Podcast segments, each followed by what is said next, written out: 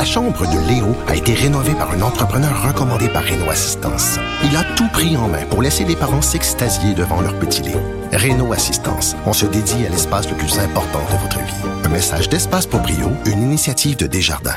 Protégez vos dépôts, c'est notre but. La SADC protège vos dépôts dans les institutions fédérales, comme les banques. L'AMF les protège dans les institutions provinciales, comme les caisses. Oh, quel arrêt! Découvrez ce qui est protégé à vos dépôts sont protégés.ca. Cube Radio.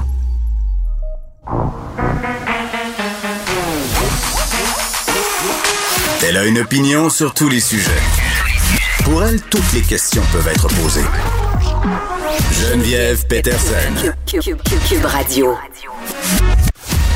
Salut tout le monde, j'espère que vous allez bien. Merci d'écouter Cube Radio. Des sujets aujourd'hui, évidemment, qui touchent la vaccination, le passeport euh, vaccinal. Justin Trudeau, tantôt, qui parlait de la vaccination obligatoire pour les fonctionnaires euh, fédéraux. Ça va être quoi les impacts de tout ça? Puis je vais être curieuse aussi de me questionner sur l'exemption religieuse. On a dit euh, du côté de Justin Trudeau qu'on pourrait se faire exempter pour des raisons médicales, évidemment, mais aussi pour des raisons religieuses. Monsieur Trudeau qui a dit, bon, ben on sera très sévère à ce niveau-là. J'ai bien hâte de comprendre comment ça va se passer. Est-ce que la religion va avoir le dos large. Euh, puis, à mon sens, j'écrivais vendredi sur la religion complotiste dans le Journal de Montréal. Euh, c'est un système de croyance pour certaines personnes. on a des témoignages à cet effet-là. Il y a des sociologues aussi qui commencent à se pencher sur cet aspect-là, là, déplacement du religieux, euh, comportement religieux, rituel. Est-ce que les théories du complot peuvent être considérées comme une religion? C'est Quenon, plusieurs scientifiques aux États-Unis en sciences sociales qui disent que oui. Donc, est-ce que sous prétexte qu'on est anti-mesures sanitaires, anti-vaccins, qu'on adhère à ces théorie-là, on pourrait se revendiquer d'une exemption religieuse quand même, je pense que ça ouvre euh, pas mal la porte à ça. Et on va se questionner sur les effets du passeport vaccinal. On le sait, là, ça fait déjà euh, quelques semaines qu'on le vit. On va au restaurant, on nous le demande. On va un peu partout. On doit montrer notre passeport, notre preuve d'identité. Est-ce que c'est réellement efficace? Parce que quand même, là, on a une baisse des cas et une baisse des éclosions, notamment euh, dans, les, dans les bars, dans les restaurants, dans les milieux de travail. On sait que c'était quand même assez problématique. Là. On, voyait une espèce de, de, de tangente. Là, euh, dans ces univers-là. On va parler avec Roxane Borges de Silva, que vous connaissez bien, qui est chercheuse à l'École de santé publique, parce que eh, est-ce qu'on a des preuves que c'est réellement efficace le passeport? oui, on a une baisse des cas, mais moi, je comparais ça peut-être un peu au couvre-feu. Il aucune étude qui nous démontre que le couvre-feu, c'est une mesure efficace euh, contre la COVID-19, mais force est d'admettre, hein, en le vivant, en l'expérimentant, euh, que ça a eu quand même un, certain effet. Je pense que personne là, qui peut ne pas être d'accord avec ça.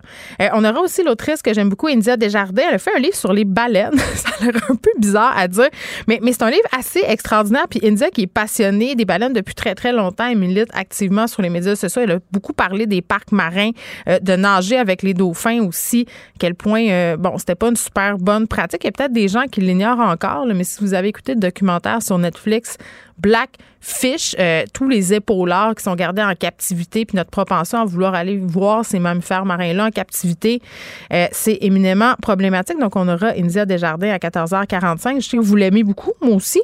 Euh, et Julien Prudhomme, que vous ne connaissez peut-être pas, sans doute pas, j'allais dire, qui est prof d'histoire Université du Québec à Trois-Rivières, on va se parler de la privatisation de l'école publique. Et ça, c'est un sujet qui vient particulièrement me chercher parce que de plus en plus, on apprend, euh, bon, euh, dans le journal ce matin, là, que les écoles publiques font appel à des services au privé, un peu comme on le voit dans le système de la santé. C'est-à-dire, on va chercher des infirmières euh, au privé. À l'école aussi, on va chercher des psychoéducateurs, des orthopédagogues parce qu'on le sait, il y a une pénurie, psychologues aussi, dans notre système d'éducation publique. Mais est-ce que c'est ça la solution? Puis est-ce qu'on va aussi tranquillement glisser vers le même modèle qui est problématique, le modèle du système de la santé, une espèce d'école à deux vitesses. Puis là, on est en plein mois d'octobre aussi. Là, je parle des services dans les écoles, mais il y a toute la tendance en ce moment aussi dans les écoles publiques de faire des écoles privées à l'intérieur des écoles publiques, c'est-à-dire des programmes spécifiques qui sont, entre guillemets, calqués sur le privé pour compétitionner avec les écoles privées à moindre coût. Euh, je vais donner l'exemple du PEI, programme international. Toutes les sports-études, les arts-études, il y a toutes sortes de programmes spéciaux pour lesquels il faut débourser, mais pour lesquels aussi il faut faire des examens d'entrée, des examens d'admission. Et là, octobre, c'est le mois où ça se passe. C'est le mois des inscriptions, c'est le mois des tests. Et moi, je vois ça passer sur les médias sociaux. Je me demande si c'est une game de parents. À un moment donné, rendu là, tu te demandes qui passe le test. C'est les parents ou les enfants, surtout, bon, si le test est passé à distance, c'est peut-être les parents, mais c'est une espèce de compétition et c'est presque mal vu de dire que tu envoies ton enfant au public au régulier maintenant. Puis c'est plate parce qu'on assiste à un clivage où les mieux nantis vont avoir accès à ces programmes-là parce qu'il faut se préparer, parce que c'est plus cher. Et finalement, qu'est-ce qui va rester dans l'école publique ordinaire? Tu sais, puis on va, on va parler de tout ça. Qu'est-ce qu'il faut faire aussi pour que les enfants aient accès à, des services? Parce que moi, j'ai vu des parents payer 2000 pièces pour aller avoir des, évaluations, pas capable d'en avoir à l'école. Donc, tu paies, tu t'en vas au privé pour avoir, je sais pas moi, un diagnostic pour un TDAH, ça pourrait être ça. Euh, ça pourrait être aussi un diagnostic pour TSA. Là, tu as ton diagnostic, ça t'a coûté 2000, tu arrives à l'école et tu n'as pas de service. Pas plus de service. Donc, qu'est-ce qu'il va falloir faire pour pas qu'on se ramasse euh, comme à l'école euh, et l'équivalent de notre système de santé, l'espèce de pénurie qu'on connaît? On va essayer d'arriver avec des solutions. Je pense que c'est ce qui a fait sursauter le procureur de la Couronne. Nicole Gibault. J'en ai un ras-le-bol de ces gens-là. À mon sens, c'est de l'intimidation. Geneviève Peterson. C'est ça. Puis sauve en marchette, on aura le temps de le rattraper. La rencontre. Non, mais toi, comme juge, est-ce que c'est le juge qui décide ça? Comment ça marche? Oui, oui, oui, oui, oui, oui, oui, oui. C'est le juge. La rencontre Gibault-Peterson.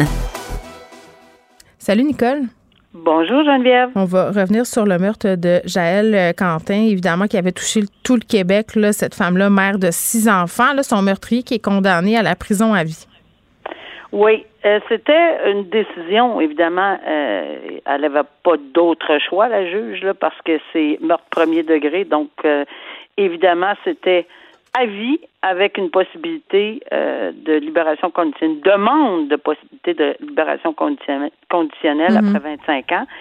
Euh, on a fait entendre, je pense que ça, ça, va de soi, on fait entendre les gens, on leur donne la euh, la chance de pouvoir s'exprimer. Je pense que c'est, c'est, vraiment humain de le faire de cette façon. Tu parles de la famille de Mme Quentin? de la famille de Mme Quentin. Et il faut pas oublier que euh, on apprenait au mois de juin 2021, euh, donc mhm. cette année, que lui, Benoît Cardinal, il voulait, euh, il voulait invoquer l'inconstitutionnalité de la fameuse clause de, de, dernière chance qui a été annulée, là, qui a été absolument, qui est sortie du code criminel, mais lui trouvait que ça devrait revenir. mais c'est quoi, la clause de la, c'est quoi la clause de la dernière chance?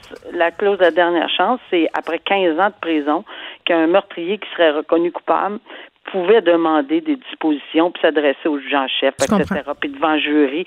On l'a déjà vu et tous ceux avant 2011 peuvent le faire. De toute façon, ça a été euh, euh, ça a été rejeté, etc. Donc, il restait une seule chose à faire, hmm. euh, c'était de prononcer la seule sentence qui se devait. Et évidemment, il est en appel de la décision et etc. ça, c'est un droit fondamental. Hmm. Mais je pense que c'était extrêmement émouvant aujourd'hui. Puis ils ont eu la chance de s'exprimer, la famille de Jaël Quentin. Oui, bon, puis juste souligner au passage là, que Benoît Cardinal, c'est cet homme qui travaillait au centre jeunesse euh, de Laval et qui avait discuté là, de ses plans avec une adolescente avec laquelle il y avait une relation, disons, problématique, hein, pour ceux qui ont de la misère à se situer. Reviens euh, sur François Maléga Bitondo. Nicole, ton préféré. Euh, ça, ça, se poursuit. C'est le préféré de plusieurs personnes. ben, on en parle beaucoup, en tout cas, euh, ces jours-ci. bon, il est un peu grandiloquent, le monsieur Amalega Bitondo. il se prend pas pour un 7-up flat, disons ça comme ça. là, il était reconnu coupable d'entrave au travail des policiers. mais mais il, fait le bordel dans son procès. le juge, en tout cas, à mon sens, je le trouve très, très passant. Il se compare, monsieur Amalega, à Rosa Parks, cette figure emblématique de la lutte euh, pour les injustices raciales aux États-Unis. Quand je te dis qu'il ne se prend pas pour un seven up flat, c'est un bon exemple. Oui, et, non, c'est vraiment inconcevable. Quand tu dis qu'il est très, très patient, je ne sais pas si tout le monde aurait eu cette patience-là, mais c'est un couteau à pas deux moi, tranchants. Ben, peut-être pas moi non plus, mais c'est un couteau, quand je réfléchis, là, je me dis peut-être c'est un couteau à deux tranchants. Tu lui donnes pas l'occasion de se de, de parler, puis là, il, il, il saute à la dictature, puis j'ai pas le droit, puis on brime mes droits, puis etc., etc. On lui donne la chance de parler, puis là, ben ça, ça, ça ni qu'une sens là. Euh, on comprend là, vraiment que ça s'en va partout, mais le problème, c'est une perte, à mon avis, est-ce que c'est vraiment une perte de temps ou une affirmation qu'on n'est pas dans une dictature puis qu'on laisse les gens parler? Ben, moi, je pense que ben, c'est le deuxième. Moi, je pense que c'est le deuxième. Puis là, il veut pas y donner l'absolution inconditionnelle parce que puis je trouve ça intéressant que le juge dise écoutez, là, à ce stade-ci, il n'y a rien qui m'indique que quand vous allez être sorti, là, vous n'allez pas recommencer à faire ah, votre ben, manège. C'est clair. C'est clair. C'est ça, ça, là-dessus, je suis entièrement d'accord avec le juge. Il n'est pas question d'absolution conditionnelle. Par contre, il n'est pas question non plus d'exagérer. On parle, même si on n'est pas d'accord avec lui, même si, tu sais. Oui, il a fait quand même de la prison pour un crime qui est, entre guillemets, pas très grave, là. Ben, c'est parce que c'est, c'est, c'est relatif, là, mais, mais, mais quand même, oui, c'est pas quelque chose qui imposerait une sentence, euh, une longue durée d'emprisonnement, là. C'est, c'est vraiment ça. Alors, il faut rester, il faut rester calme quand, euh, puis c'est ce qu'il a fait, il a dit non, non, regarde, là. Puis je pense que la couronne, là, là-dedans, le DPCP, là, ils ont même pas, ils demandaient même pas, même pas de la prison euh, de plus. Ce monsieur-là a décidé par un choix d'aller passer une belle fin de semaine et plus à Bordeaux. Pour pas porter le masque en cours pour pas porter le masque en cours parce que il euh, avale ses propres excréments selon lui parce que c'est une torture parce que il veut être payé. Il veut être payé. On salue tous les travailleurs de la santé hein, qui travaillent avec le masque toute la journée. Vraiment, là, vraiment, c'est un, oui, vraiment, c'est un beau témoignage envers eux. Et tous les puis partout parce qu'en dans la construction peu importe le genre de travaux qu'ils font souvent oui c'est vrai que mais même avant la pandémie Nicole bien des gens travaillaient avec un masque. Pensons aux dentistes ben aux hygiénistes dentaires. Ces gens-là ah, travaillent avec un masque de procédure la journée est longue c'est c'est c'est abracadabrant. Puis malheureusement que je doute qui, qui, va arriver, là, c'est qu'on en a pour un grand bout de temps avec ce monsieur-là, pour la simple et bonne raison qu'on n'est pas dans une dictature et que chaque fois qu'il va se présenter à la cour, qu'il va demander, j'ose espérer qu'on aura près on a, euh, on permettra pas qu'on mm. recommence. Il y a une façon de procéder parce qu'il parle de sa liberté qui passe par la charte. On va en avoir une fois pour toutes une décision avec lui. Il montre ça jusqu'à la Cour suprême s'il y en a le temps et les moyens. C'est fou, l'école. Là. On parle des délais puis de l'engorgement ah, de nos cours de justice. Il y a des, des vraies causes qui attendent. Là. Mais on n'a pas le choix. Étant, de façon très paradoxale, là, lui, ce qu'il essaye de dénoncer, c'est la dictature. Puis ce qu'on est en train de lui prouver, c'est que le système, justement, fonctionne et qu'il aura droit à la même chose que tout le monde. Les tenants de la dictature, on dit ah ben il a été entendu. Les tenants de, de l'impatience euh, parce qu'il y a trop de causes devant les tribunaux, puis que leurs causes à eux euh, sont reportées à cause de ouais, nombre de jours. Ben là, eux autres sont les, les bras d'un ben, c'est choquant. Ben, c'est choquant. Ben oui. une histoire quand même, euh, Nicole, qui me faisait me poser beaucoup de questions. Là, il y a un accusé qui a été démenotté il a été déménoté sous l'ordre d'un juge et là, euh, il s'est débattu dans le box des accusés. Ça se passe au palais de justice de Montréal. Euh, il y a quelqu'un qui est accusé de tentative de meurtre. C'est un procès qui allait s'amorcer mardi. Euh, et là, c'est ça, il a brisé, semble-t-il, des plexiglas et les deux agents qui étaient bon, en charge de assurer la sécurité là, qui était avec lui parce que quand on est démenotté, ça prend deux agents correctionnels au lieu d'un, deux agents de la paix. Et les hommes blessés sont partis en ambulance. Pourquoi on démenote du monde de même, du monde jugé, entre guillemets, euh, dangereux? Tu es là pour une tentative de meurtre? J'ai beaucoup de difficultés avec ceci parce que j'ai vécu cette période où il y avait ah, il y avait des je peux dire là euh, des discussions, on va être poli, des discussions houleuses euh, parmi certains membres de la magistrature à, magistrature à hmm. l'effet qu'il fallait démenoter, pas démenoter. Mais pourquoi? Hein? C'est quoi qui est ben, invoqué? L'accusé est mieux démenoté physiquement ou c'est une affaire mentale? Bon, il y avait quelques principes. Là. Il y avait que, bon, c'est un moyen coercitif ça pouvait donner une apparence que euh, il n'y avait pas le droit à une défense pleine et entière parce qu'il y avait l'air d'un accusé, une présomption d'innocence en partant. Moi, j'ai vu des avocats le plaider euh, en salle de cours, euh, ça n'a pas passé, mais ça a fait beaucoup de, de branle-bas de combat à travers plusieurs magistrats qui, qui, qui disaient non, la charte le permet pas, les autres disaient ça pas rapport avec la charte, c'est la sécurité, euh, des, des, des gens qui nous aident la salle de cours. Moi, j'étais une de celles qui disait non. Ça va être effectivement euh, les préposés, les gens qui, les agents correctionnels, les, les, les euh, constables spéciaux, c'est eux qui connaissent ben, leur clientèle et c'est eux qui, qui ont la responsabilité et la sécurité de tout le monde, incluant la mienne, sur, à titre de juge, incluant la vôtre, les avocats, incluant le public, etc. Donc, Là, on parle que c'est une habitude. Moi, je suis euh, un peu renversée parce qu'on a, je, je disais dans la presse qu'on parle d'une habitude, mais qu'on se défend à dire que hmm. Est-ce qu'on a vérifié? Faut, faut, faut attendre. Ah oui, cet homme-là, euh, cet homme-là qui aurait participé à deux agressions en prison, là. Non, ouais, mais pas juste ça. Est-ce qu'on a vérifié auprès de la défense? Est-ce qu'on a vérifié auprès de la couronne? Est-ce qu'on a vérifié auprès des agents correctionnels? Parce que je sais que la apparemment, là, je lis dans la presse, la directrice des agents correctionnels serait présentée pour la question des, des mesures euh, sanitaires. Mm-hmm. Est-ce qu'on a parlé de la sécurité? Est-ce qu'on a eu une approbation de tout le monde? Si oui, je comprends la décision du juge. Mais si c'est une décision du juge unilatérale, sans être obligé par un ordonnant ou par une cour qui a dit que c'était c'était pas c'était inconstitutionnel de menoter quelqu'un puis je l'ai pas vu passer là alors en toute humilité ça existe je, je vais la lire là mais si c'est le cas euh, ok mais sinon c'est peut-être ça qu'on veut dire que c'est des mesures habituelles. On a questionné, puis on n'a peut-être pas eu. C'est ce que le contraire est dit du côté du syndicat, parce que j'ai entendu là. On dit non, on s'était objecté. Ce gars-là, il était dangereux en détention. Mm. Euh, on, l'avait, euh, il était ciblé. Euh, on ne voulait pas. Oui, c'est sûr que le, le box est tout petit parce que c'est pas comme une espèce d'aquarium où il peut rester seul. Puis si, oui, on a un autre argument prendre des notes lors d'un procès. Bon, euh, je l'ai, on l'a souvent entendu, ça. est-ce qu'on pourrait lui permettre de prendre des notes?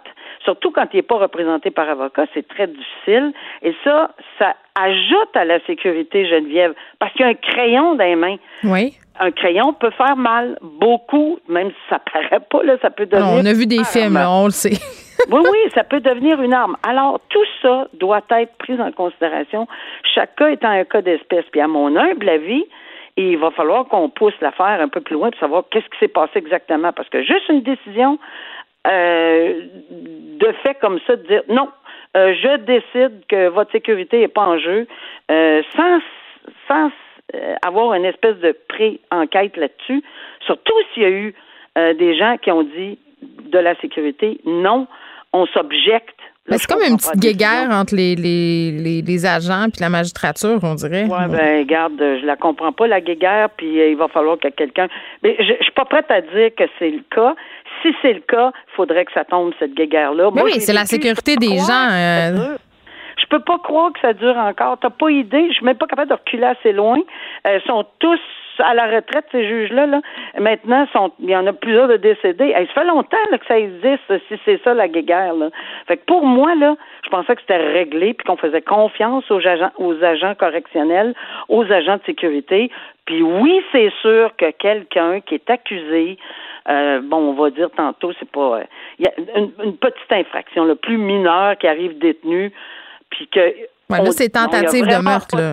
on n'est pas en même place tout. De... Ah ouais, puis un long, long pédigree là, à part de ça. Là. Alors moi, j'y comprends rien dans cette décision-là, euh, si c'est unilatéral. Mais euh, je vais laisser la chance au courant de s'exprimer parce que je la comprends pas, la décision. Oui, puis on, nos pensées sont pour ces deux agents-là qui ont quitté en ambulance, évidemment. Oui, il y en euh, aurait un qui aurait une commotion cérébrale, ben, c'est ça. Ben oui, donc c'est une agression assez sérieuse. Nicole, merci beaucoup. À demain.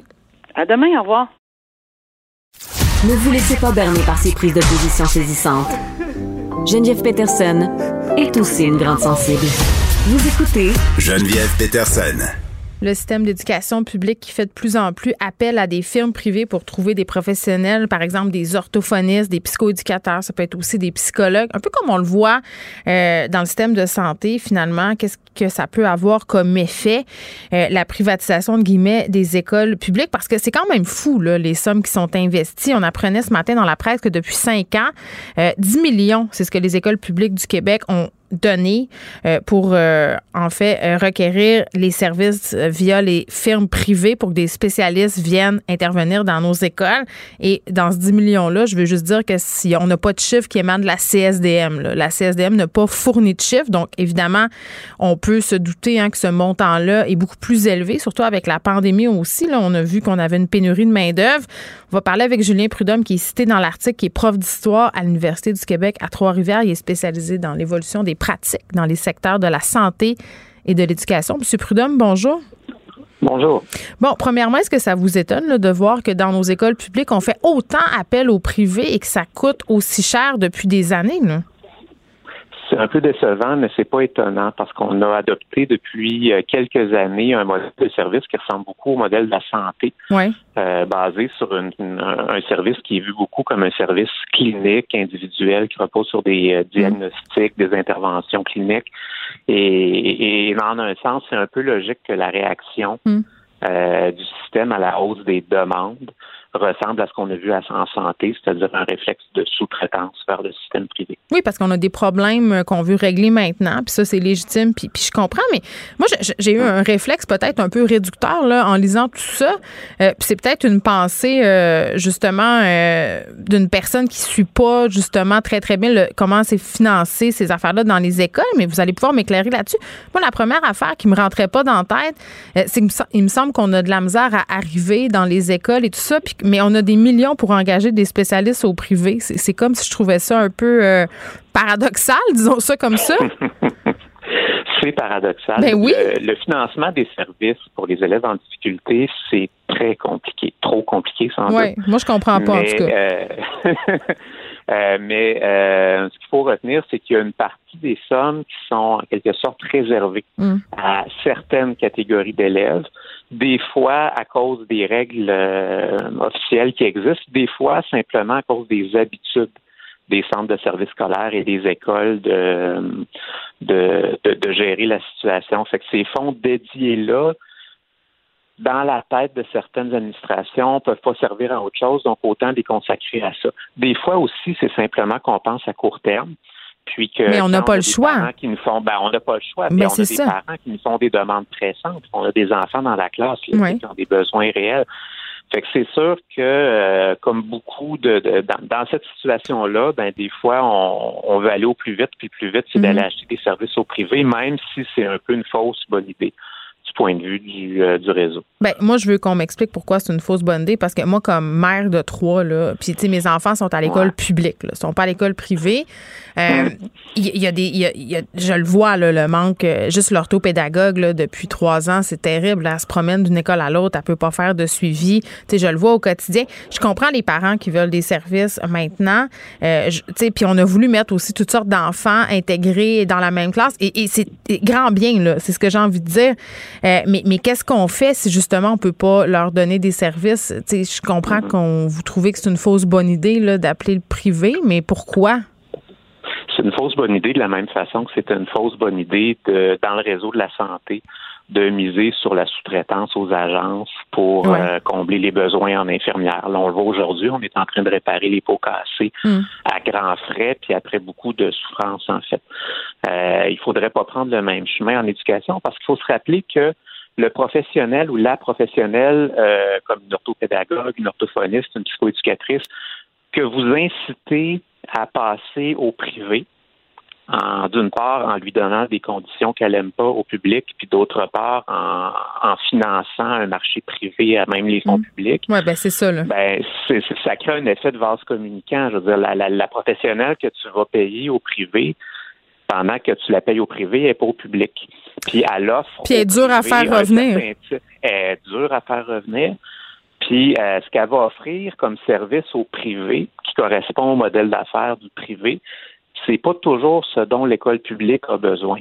Ben, pouvez-vous nous donner un exemple, mettons? Ben, c'est que le, ce que tu vas acheter en sous-traitance au réseau privé, ça va être des services toujours individuels. Très souvent, des services d'abord d'évaluation. Va chercher un papier, va chercher un diagnostic. Très souvent, ça commence par là, le recours au privé. Mm-hmm. Euh, il y a des parents qui vont y aller. Des fois, c'est l'école ou le centre de service scolaire qui va payer. Des fois, le parent va payer de sa poche. Bien, souvent, moi, j'ai vu ça autour de moi, là, 2000 dollars euh, pour, par exemple, savoir si mon enfant a un TDA. Puis après ça, on revient avec un diagnostic, puis on n'a pas plus de services.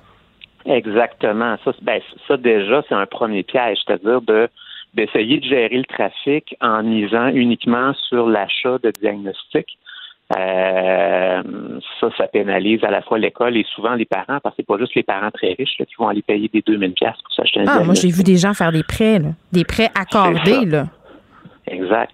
Euh, donc, euh, quand on sous-traite comme ça au privé ou quand on envoie les parents vers le privé, euh, ce qu'on fait, c'est qu'on entretient un modèle de service qui est juste individuel, qui est, qui, qui est beaucoup axé sur la médicalisation des problèmes en disant si tu me prouves que ton enfant a une maladie, là, peut-être qu'il va avoir des services. La réalité, souvent, il n'y en aura pas plus. En même temps, M. Prudhomme. Alors qu'on pourrait prendre ces ressources-là, en une partie de ces ressources-là, pour euh, améliorer la classe elle-même en ajoutant des intervenants dans la classe, en permettant à des orthophonistes, à des travailleurs, à des euh, psychoéducatrices, à des orthopédagogues d'intervenir dans la classe, de soutenir directement les enseignants.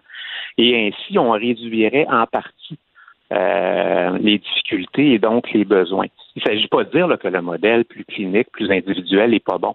Mais il y a beaucoup d'observateurs. En fait, la grande majorité des observateurs à l'heure actuelle sont d'accord pour dire qu'on est allé un peu trop loin dans ce modèle-là très individuel, qui est aussi le plus coûteux et celui qui sert le moins bien la prévention ou l'intervention en classe pour améliorer. Comment comment on change ça alors qu'on a un ministre de l'Éducation qui enjoint l'école, euh, le réseau à, se tourner vers le privé quand on n'est pas capable de fournir et qui dit aux parents qu'en dernier recours, les soins privés seront remboursés?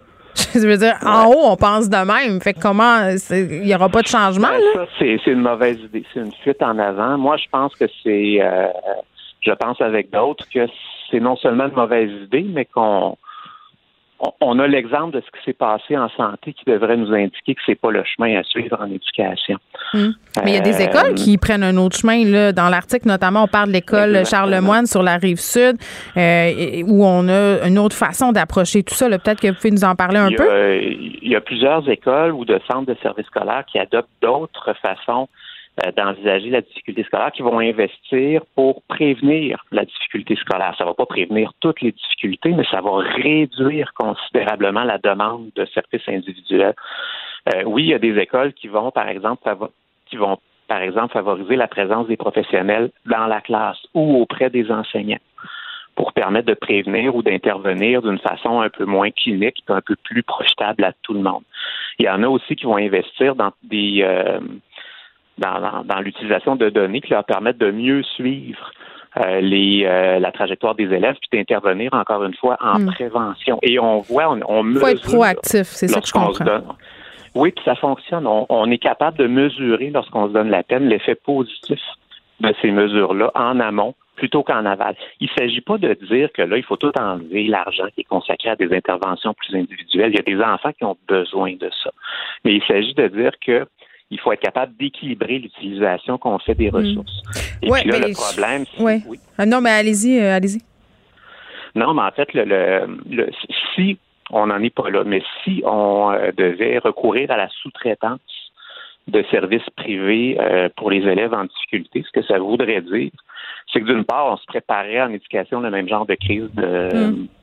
de main-d'œuvre qu'on s'est magasiné en, en santé, et d'autre part, on viendrait amplifier euh, un, modèle d'intervention clinique ou de médicalisation. Oui, puis il y, a une certaine. Euh, oui, oui. On est allé trop loin. Il y a une certaine.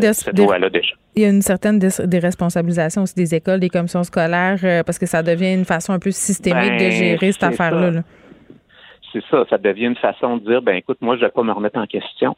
Moi, je ne vais pas chercher à intervenir en améliorant. Puis je les comprends, les directions d'école. C'est pas drôle d'être directeur ou directrice d'école en ce moment. Non, on les salue. c'est exactement. Moi, je n'ai que de l'admiration.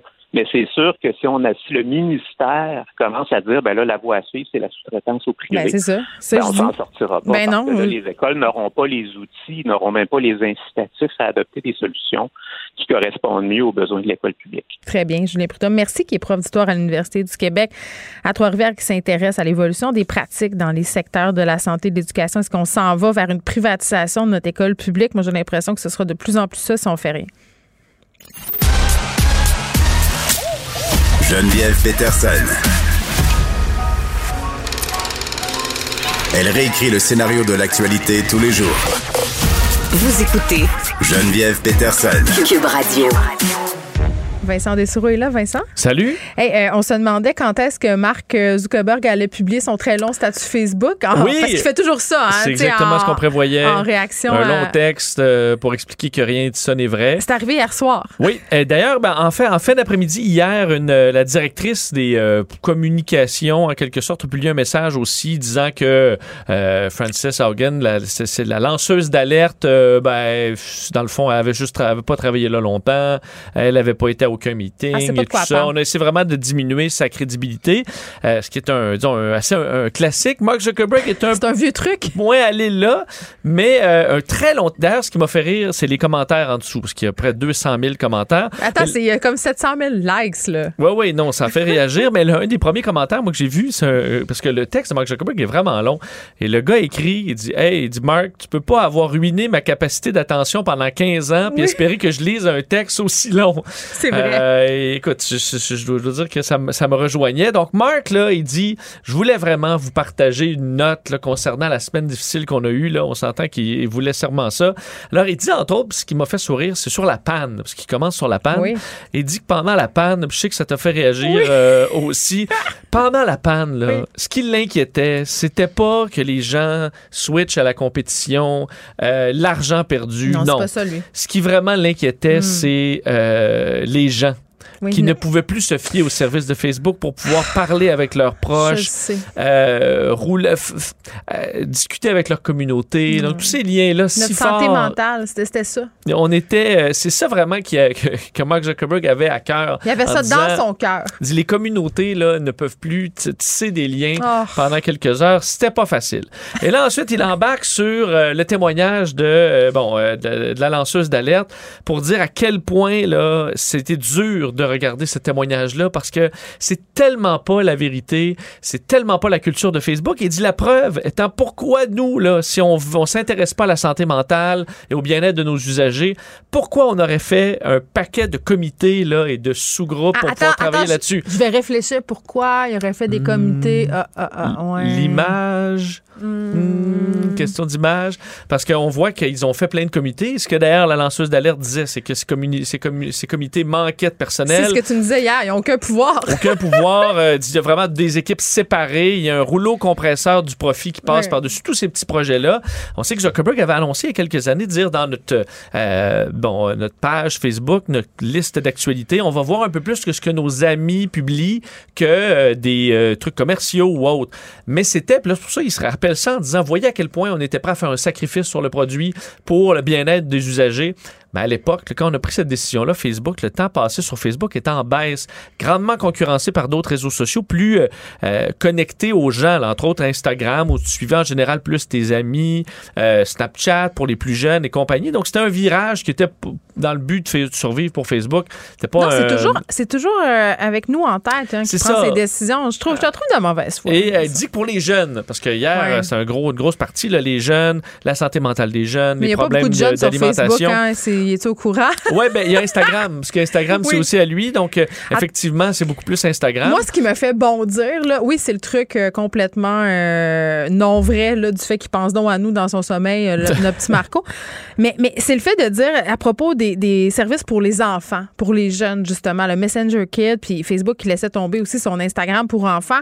Cette sempiternelle cassette qui nous sort puis qui continue à nous sortir en, en- en disant hey, on est tellement des bonnes personnes, on sait là, que vos enfants sont là-dessus, puis nous, on veut juste leur offrir un environnement sécuritaire. C'est ça. Ouais, on veut juste leur ils donner quelque aller- chose adapté parce que sinon, ça va être Ils vont aller sur terrible. Pornhub. Mais oui. Alors on les garde sur Messenger Kids, une plateforme faite pour Oh, les protéger. Ça- et tout je ça, on est tellement fin. Je suis tellement rassurée. Et d'ailleurs, eux disent que dans leur recherche là, à l'interne, Ils ont fait la recherche. Elle dit que les ados, là, en général, euh, Geneviève, euh, même face aux problèmes euh, de, de- de problématiques alimentaires et tout ça, ça les aide. Ben. Instagram. Oui. Mm-hmm. général, oui, il y, a eu des, il y a des problèmes, puis il faut, euh, euh, il faut, il faut y songer, mais en général, les jeunes disent que ça a été bon pour eux, Mais, Instagram. mais l'étude qu'ils ont commandée indépendante dit exactement le contraire. Ça, il en parle-tu d'un petit caractère de son statut où il y avait plus de place? C'est la recherche qu'ils ont publiée eux-mêmes. Alors, euh, dans Ben leur oui. euh, newsroom post, où ils ont pu expliquer que les jeunes, en général, se Ben, sentaient bien sur Instagram. Et que, puis ça, c'est un des arguments que Mark Zuckerberg ra- rappelle souvent, c'est qu'il dit Je suis le premier défenseur à avoir plus de règles parce qu'il dit que les règles sont euh, vétustes, ce qui est vrai euh, au niveau de l'Internet.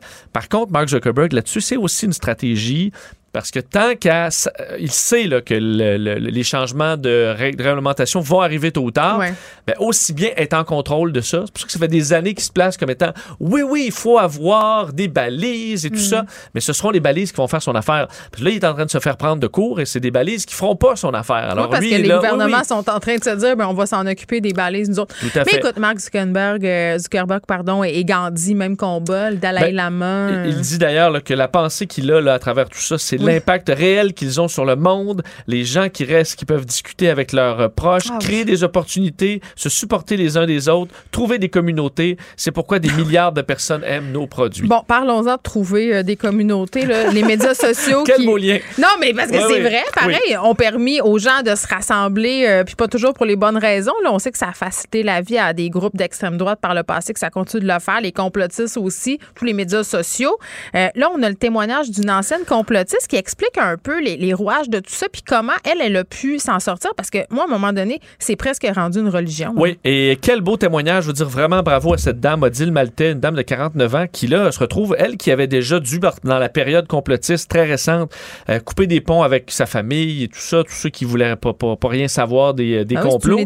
Et là, euh, on s'entend que quand tu sors pour dire euh, c'est tout de la merde ce que j'ai cru dans les derniers mois, les dernières années, ben là, tu te mets à dos, tu as une autre gang sur le dos. Là. Alors là, tu- c'est une dame qui va se tu retrouver plus seule. secte. C'est la même affaire, là. Oui, oui. Tu vas être ostracisé. Oui. Là, il y a des, des ponts à rebâtir avec sa famille. Donc, je trouve ça très courageux de sa part de se livrer comme ça parce que c'est intéressant ce qu'elle dit. De- de- euh, tout d'abord, là, ça vient d'où? Elle dit d'ailleurs qu'au cœur de ce problème-là, dormait 3, 4, 5 heures par nuit, toujours sur les réseaux sociaux. Elle dit elle avait l'impression d'être dans une spirale où tout allait vite, toujours sur l'adrénaline parce que tu as l'impression de combattre le- la fin du monde. Mais là. t'es dans une quête. C'est pour ça que ça marche, les théories de Quenon. C'est fait comme un, un- un- un jeu dont vous êtes le héros un peu. Tu, tu résous des énigmes, mais il y a plein de gens qui jouent au même jeu que toi, puis ça peut devenir vraiment. Moi, je- c'est une addiction. C'est un jeu de rôle super excitant où ta vie plate devient, Oui. tu deviens une- un combattant de la liberté. C'est super grisant. Quelqu'un qui sait. Euh, D'ailleurs, à la sortie de tout ça, elle dit qu'elle est tombée en dépression parce que euh, la vie redevient ce qu'elle est là. Donc, euh, ouais, ouais, on se fait vacciner parce qu'il y a une maladie, on un virus. C'est ça, puis on va à l'épicerie, puis c'est tout. Là. Donc, le combat de la liberté est un peu plus loin. On va voter aux 4 ans, aux années et demie au fédéral en ce moment. Et là, elle, elle dit donc, d'un, elle, c'est une dame qui est assez religieuse, mais à la suite de son divorce, elle est tombée un peu dans la spiritualité, Ah. rencontrant des amis spirituels qui ont parlé de l'apocalypse, de la cinquième dimension. Mais tu vois, j'ai fait une entrevue avec une complotiste qui n'est pas cette dame-là, la semaine passée, OK? Et, et elle nous expliquait quand elle est tombée là-dedans, c'était un peu après les attentats du 11 septembre, elle était dans un divorce, elle était dans une dépression postpartum et elle avait essayé beaucoup de religions. Donc, on voit là ici quand même qu'il y a des points communs. Là. Il y a un moment où on est plus fragile et on cherche un sens. Ouais. Puis là, tu as quelqu'un qui t'arrive avec un paquet de réponses. Euh, D'ailleurs, elle dit que son cercle d'amis s'est rétréci autour de juste quelques personnes à Montréal qui. Ont- bon, elle disait, entre autres, voyait des hommes en noir, on parlait des Mais Men extraterrestres. in Black puis tout. Oui, oui, la, la grosse affaire. Et, euh, et la pandémie est arrivée et là, plongeon là, euh, complet parce que c'est retrouvé isolé, ses proches euh, étaient plus loin et tout ça. Et là, elle, est, euh, elle a commencé à faire des premières manifestations OK, elle était active. Là. active. Elle organisait à un certain point des manifestations. Elle était une des rares euh, manifestantes devant la manifestation ratée devant chez François Legault, qui n'était pas François Legault. là. On avait tous bien ri de ça. Elle était là, puis criait au complot. Euh, et euh, un- a rencontré un homme, elle s'est liée d'amitié avec un homme qui disait entre autres que François Legault avait été exécuté pendant ses vacances en juillet, remplacé par un clone. Hey, On était rendu là, là, persuadé que Trump allait euh, nous sauver. Et ce qui a été un des déclencheurs, elle dit le 27 janvier, euh, l'ami a disparu en question. Et là, toute sa gang s'est dit qu'il était allé se cacher parce qu'il en savait trop et que c'est Trump qui euh, l'avait mis en sécurité. Et là, ça a été cet élément-là un peu trop gros pour Mme Maltais qui a commencé à avoir un doute. Mais, mais c'est drôle parce que c'est pas si. Plutôt que je fais la comparaison avec toutes les autres affaires, c'est pas si plus Non, fou que ça. que là. les hommes en noir. Mais ou- mais là, ça, ça, là. ça a comme Mais été... ça, ça, voyons, ça goûte à elle. tu sais. dis Maurice, je connais pas son nom, mais dis Maurice, il est, il est pas chez Trump. Là. Ça, ça, pour Odile, là, ça faisait moins de sens. Ouais. Et c'est là, je pense que c'est le point central, c'est là, c'est ce qu'on en a, on en a déjà discuté ensemble. Je pense toujours que la clé là, pour qu'un complotiste revienne un peu euh, dans la, la réalité, faut que ça vienne d'eux. Ben oui. Et souvent, c'est là, là, au moment où tu es shaké, et que tu vas faire des recherches, mais sur d'autres sources. Et là, c'est là que c'est ce qu'elle a fait. Elle est allée sur des pages anti-conspirationnistes pour dire, ben voyons, qu'est-ce qu'ils disent sur nous, puis mm. comment ils essaient de casser nos plutôt que juste se conforter dans ces affaires. Voyons voir ce que les autres disent. Et là, ça a déconstruit euh, tout d'un coup. Un peu comme certains à l'époque du 11 septembre, tu faisais référence, il y avait Loose Change. Oui, mais cette femme-là dont je te parle, elle a fait une thérapie de déprogrammation. Ben, il a fallu qu'elle fasse ça. on se souvient de Loose Change, c'était un, des premiers montages super euh, wow sur tous les complots du 11 septembre et compagnie. Et je me souviens que tu allais voir ça, Loose Change, tu disais, OK, tout ça, c'est un complot, ça n'a pas de sens. Et après ça, tu avais juste à taper Debunk Loose Change, puis là, tu trouvais une vidéo qui défaisait à peu près tout ça. Et je t'avais juste à franchir la ligne. Elle dit, je vais aller voir ce que les ceux qui y croient pas disent. Puis après ça, ça généralement là tu dis ok ben l'angle de photo qui est pris c'est malhonnête parce que quand tu dézoomes ben tu vois bien que telle affaire. Euh, et c'est là que c'est revenu et elle a appelé de l'aide. Donc la première étape, la clé c'est ça vient de la personne et ensuite ça prend des ressources. Elle a appelé chez InfoSect, on l'a aidé. Elle est allée au centre de prévention contre la radicalisation pouvant amener à de la violence, on l'a aidé là aussi. Et euh, on, tu comprends que très rapidement une fois que tu n'y crois plus tout se défait. Il y a un moment où tu as probablement besoin de support parce que Mais il y a la honte aussi. Moi, c'est ce qu'elle m'expliquait, cette dame-là. Elle s'est trouvée un peu épaisse d'avoir cru à tout ça. Là, puis c'est tu rappelles ton frère, euh, tes proches, pour dire je suis vraiment désolé. Là, je, l'ai échappé solide dans les dernières années. Mais euh, elle l'a fait. Moi, je dis vraiment bravo. Et, euh, elle dit c'est un débat qu'on a souvent. Est-ce qu'il faut confronter ou pas? Elle dit non. Et je pense que son histoire va un peu dans ce sens-là, mm. qu'on est mieux de faire, comme on en a déjà discuté, laissez-les faire. Nous faisons notre vie, puis euh, ça viendra d'eux-mêmes. Ou à un moment donné, eux-mêmes vont dire Voyons, pourquoi je suis en marge de même? Je vais aller fouiller un peu sur des vraies sources. Puis là, tranquillement, tu, tu, tu redéfais un peu ces, euh, cette pensée-là. Si on s'intéresse à, comment, justement, la pensée complotiste se met en branle, comment on peut tomber là-dedans, oui, mais, mais vraiment, comment ils pensent, ces gens-là, puis comment ça marche là, dans leur tête? Il faut écouter la, la, balado, le balado, pardon, Croyance de Simon Coutu. C'est sur euh, l'app O de Radio-Canada. C'est une dizaine d'épisodes, je crois. Puis là, il rencontre toutes sortes de leaders. Maud Goy euh, Steve l'artiste, euh, le policier du peuple, euh, tout ce monde-là, puis ils s'assoient avec eux autres, puis ils expliquent leurs affaires. Puis c'est quand même assez. C'est pas non plus leur donner le crachat pour être complaisant, là, c'est pas ça, mais on comprend vraiment comment ils pensent. Leur monde et comment dans leur tête? Oui, puis comment ils se sont rendus là aussi. Puis il y, a vraiment des. des tu me parlais d'un manque, puis d'une quête. Il y, y, a toujours ça. C'est des gens qui sont un peu déstabilisés, qui ont qui comprennent pas ce qui sont en train de ce qui est en train de se passer, puis ils cherchent des réponses, puis ils trouvent des réponses simple à des questions compliquées. ça se résume pas mal toujours à ça. C'est assez intéressant. Croyance. Oui, et accepter que ton ego va être euh, grandement flétri là, au moment où tu es obligé de sortir de ça. Mais ben, c'est un mauvais bout à passer. Là, tu sais-tu qu'est-ce qui arrive avec euh, Stéphane Blais puis justement Steve Larty? L'ont-tu à COVID ben ou pas? là, ils ont je voyais d'autres conspirationnistes qui disaient que non, un avait ben une, pneumonie ben aiguë. C'est juste une pneumonie aiguë. On comprend que la COVID peut donner des pneumonies. Honnêtement, je ne sais pas s'ils sont malades ou pas. Je m'en fous un peu. Je leur souhaite que ça ben moi, que ça, Moi, je m'en fous pas parce que s'ils étaient malades, puis je leur souhaite pas de malheur, mais peut-être que ça pourrait en réveiller une coupe, tu sais, puis même eux autres même. Peut-être, c'est ce que je souhaite. Absolument. On sait qu'il y en a plusieurs qui se sont mis à être pro-vaccin après avoir manqué mourir. Mais dans certains cas, il était trop tard. Vincent Destoureau, merci. Merci. Geneviève Peterson.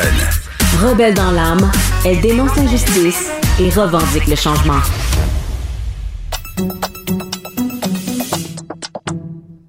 On est avec Élise Jeté, productrice de contenu à En 5 minutes. Salut Élise. Salut Geneviève. Bon, on entendait euh, le thème du balado en 5 minutes. Là, euh, ce qui est abordé, c'est peut-être euh, mon pire cauchemar. Vous parlez de la fantaisie. Moi, j'étais comme, de que c'est la fantaisie? C'est une condition qui rend impossible d'imaginer. Donc, c'est pour ça que je dis que c'est mon pire cauchemar. Moi qui gagne sa vie en imaginant des affaires, je savais même pas que ça existait. C'est quoi? Oui, ben écoute, tu le saurais déjà premièrement si tu étais atteinte de la fantaisie. Oui, là, on, euh, peut, je pense qu'on peut se douter que j'en ai, pas, je souffre pas de ça. non, 2 euh, à 5% de la population sont atteints de la fantaisie. Qu'est-ce que c'est? C'est que, euh, tu sais, quand toi et moi, mettons, on est en train de se parler, puis là, mm. je te parle, par exemple, de ton recherchiste, recherchiste Frédéric. Là, je dis, je te parle de Frédéric, là, je dis, Frédéric m'a dit telle affaire tantôt, Frédéric a fait telle affaire dans ta tête, inconsciemment, tu vas être en train d'imaginer Frédéric parce que tu l'as déjà vu, tu vas voir sa face dans ta tête même s'il n'était pas devant toi. Moi, j'imagine la scène. Oui, c'est ça. Tu serais capable d'imaginer la scène pendant que je suis en train de te raconter une histoire. Même, même chose si je suis en train de te dire, euh, ah, la semaine dernière, je suis allée à la ronde, je suis Mhm. arrivée dans tel manège, il m'est arrivé telle chose. Tu sais, donc, si je te raconte quelque chose Mhm. que tu as déjà vu, tu vas être capable de me dire, de te dire dans ta tête, ah, ça a l'air de ça, c'est jaune à gauche, c'est rouge à droite. Quand on lit un Mais livre, tu sais, puis qu'on s'imagine tout l'univers, là.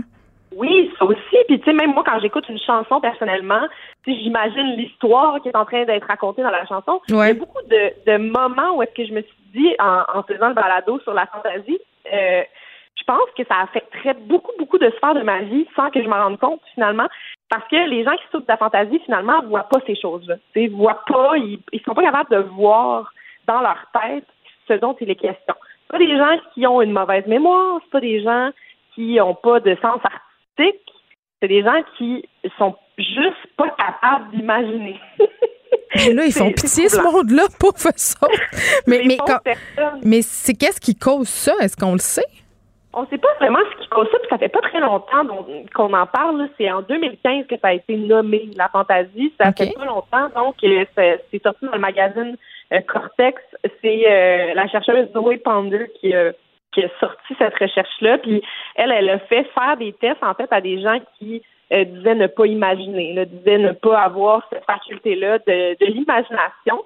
Et là, le test qu'ils ont fait, c'est qu'ils ils ont placé des gens qui souffrent de la fantaisie et des gens euh, qui ne souffrent pas de la fantaisie côte à côte. Et ils devaient faire le même exercice, c'est-à-dire euh, regarder des pièces. Donc, il y avait une chambre à coucher, une cuisine puis un salon. Et ensuite, on leur demandait de dessiner, sans avoir accès au dessin, euh, ce qu'ils avaient vu, les pièces de mémoire. Ils devaient les redessiner de mémoire. Et là, ce qui est drôle, mais drôle et pas drôle en même temps, c'est que Ouais. les gens qui souffraient de la fantaisie euh, essayaient de dessiner, mais avec très, très peu de détails. Donc, par exemple, euh, il n'y avait pas de couleur, il n'y avait pas le- les petits détails sur les meubles, par exemple, ou même, euh, au lieu d'avoir un, un dessin de lit, on pouvait lire lit. La personne écrivait, il y a un lit à gauche, une chaise à droite, mais euh, on n'était pas capable nécessairement de dessiner le lit de mémoire, de savoir de quoi il avait l'air. Et pourtant, le dessin était très clair. C'est pas nécessairement non plus quelqu'un qui avait du mal à dessiner. Là. C'est vraiment une, une question de mémoire visuelle. Mais je trouve- oui, oui, vas-y. Non, non, mais continue. Oui, mais ce que je trouve super intéressant avec ça, c'est que les recherches ont montré que même si les gens sont pas capables de générer des images visuelles sur demande comme ça, là, de, Ouais. de reproduire les images, ces gens-là peuvent avoir des rêves très imagés. Puis ça, c'est la- l'aspect qui est le plus fascinant, c'est que les données visuelles sont quand même stockées dans le champ visuel de la personne, de la conscience finalement. Et la, la personne, elle, l'a vu la citrouille sur sa table, elle l'a vu euh, le, le bol de fruits, euh, le plant de basilic, elle sait là, que les choses existent, elle sait que sont là, les images sont stockées dans le cerveau. C'est comme si ça elle- transitionne pas dans l'imaginaire. C'est ça, c'est la, con- la condition entrave l'espèce d'accès à ces données-là sur demande. Veut c'est bien chiant. c'est vraiment, je ça personne peut quand même rêver, elle peut rêver en couleur. Euh, puis même, il a été prouvé que dans des cas de coma, les personnes pouvaient euh, rêver, avoir des grandes scènes picturales dans leur, euh, durant leur coma. Mm. Donc, c'est comme une preuve irréfutable que la mémoire inconsciente et subconsciente existe parce que c'est pas parce que t'en rappelles pas, c'est juste parce que t'es pas capable de le, le- le formuler en tant Ouais. qu'image lorsqu'on te le demande. Mais moi, ce qui me rend curieux, c'est, tu sais quoi, c'est, mettons que tu souffres de la fantaisie, là. Comment Oui. tu fais pour t'en rendre compte? Parce que, tu sais, t'es- toi, t'es juste de même, tu sais, je veux dire, tu- sais, comment tu, Ouais. je sais Je pas. sais pas. Probablement que, tu sais, ça, ça, ça doit se déceler quand même jeune, là. J'ai, j'ai pas les données sous les yeux, mais, tu sais, probablement que très jeune, tu te rends compte que, mettons, ton enfant est pas capable de... L'imaginaire est très, très sollicité au primaire, par exemple. Ouais. Euh, on demande aux enfants de dire ben, dessine-moi ta chambre à la maison. Tu sais, ça se peut que tu sois pas capable. Des fois, Il écrit des fois- Mais c'est ça.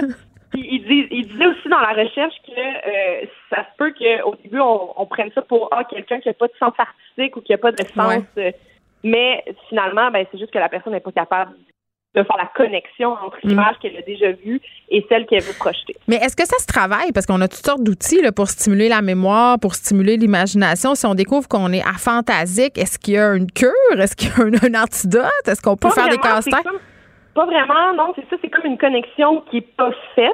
Euh, mais, tu sais, en même temps, moi, je trouve que ça rend spécial les gens qui sont. Qui sont Ben, c'est plate. je voudrais pas Ben, en c'est DT1. Oui, mais c'est juste que en même temps, ça montre qu'il y a tellement de variations d'un humain à l'autre. C'est vrai. On a, tendance à penser que tout le monde vit les mêmes expériences que nous de la même façon. Puis c'est une des, preuves, une, une des mille preuves qui existent que chaque humain est unique, puis on a plusieurs façons de percevoir le monde qui nous mm. entoure je trouve que ça nous rend encore plus spéciaux.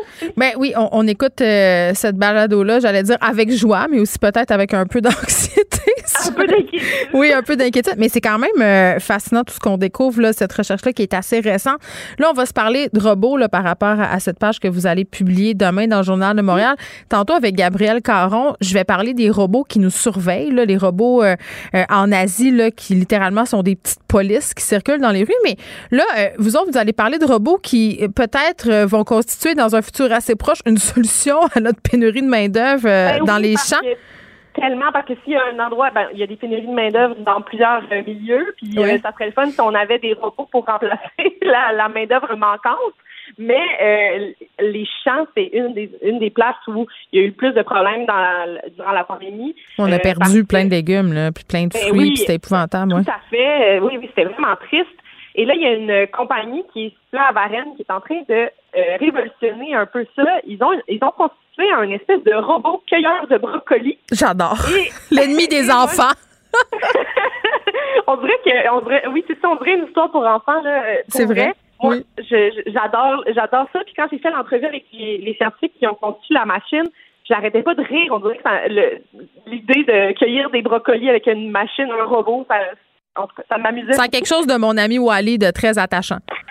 oui, tout à fait. Donc, ils ont testé euh, en septembre la machine en Montérégie et à la Naudière. Ce que ça fait finalement, c'est qu'avec l'intelligence artificielle, il y a euh, une espèce de grande, euh, une grande poutre, si on veut, qui est qui est munie de grands bras mécaniques qui finalement ont des caméras, beaucoup beaucoup de caméras 2D et 3D qui prennent environ 30 images par seconde pour savoir où sont les brocolis dans le champ, lesquels sont de la bonne grosseur, parce que, euh, mettons, le maraîcher peut dire, on va prendre euh, tous les brocolis qui ont plus de 9 pouces de large, mettons, OK? Que la machine est capable de photographier plein de fois tous les brocolis qui se trouvent dans le champ au, au fur et à mesure que la machine passe dans le champ et euh, cueillir, donc, avec les espèces de bras mécaniques, tous ces brocolis-là qui sont prêts, ça les met sur un espèce de convoyeur qui, qui finalement classe après ça les euh, les brocolis et euh, ben le tour est joué et on n'a même pas besoin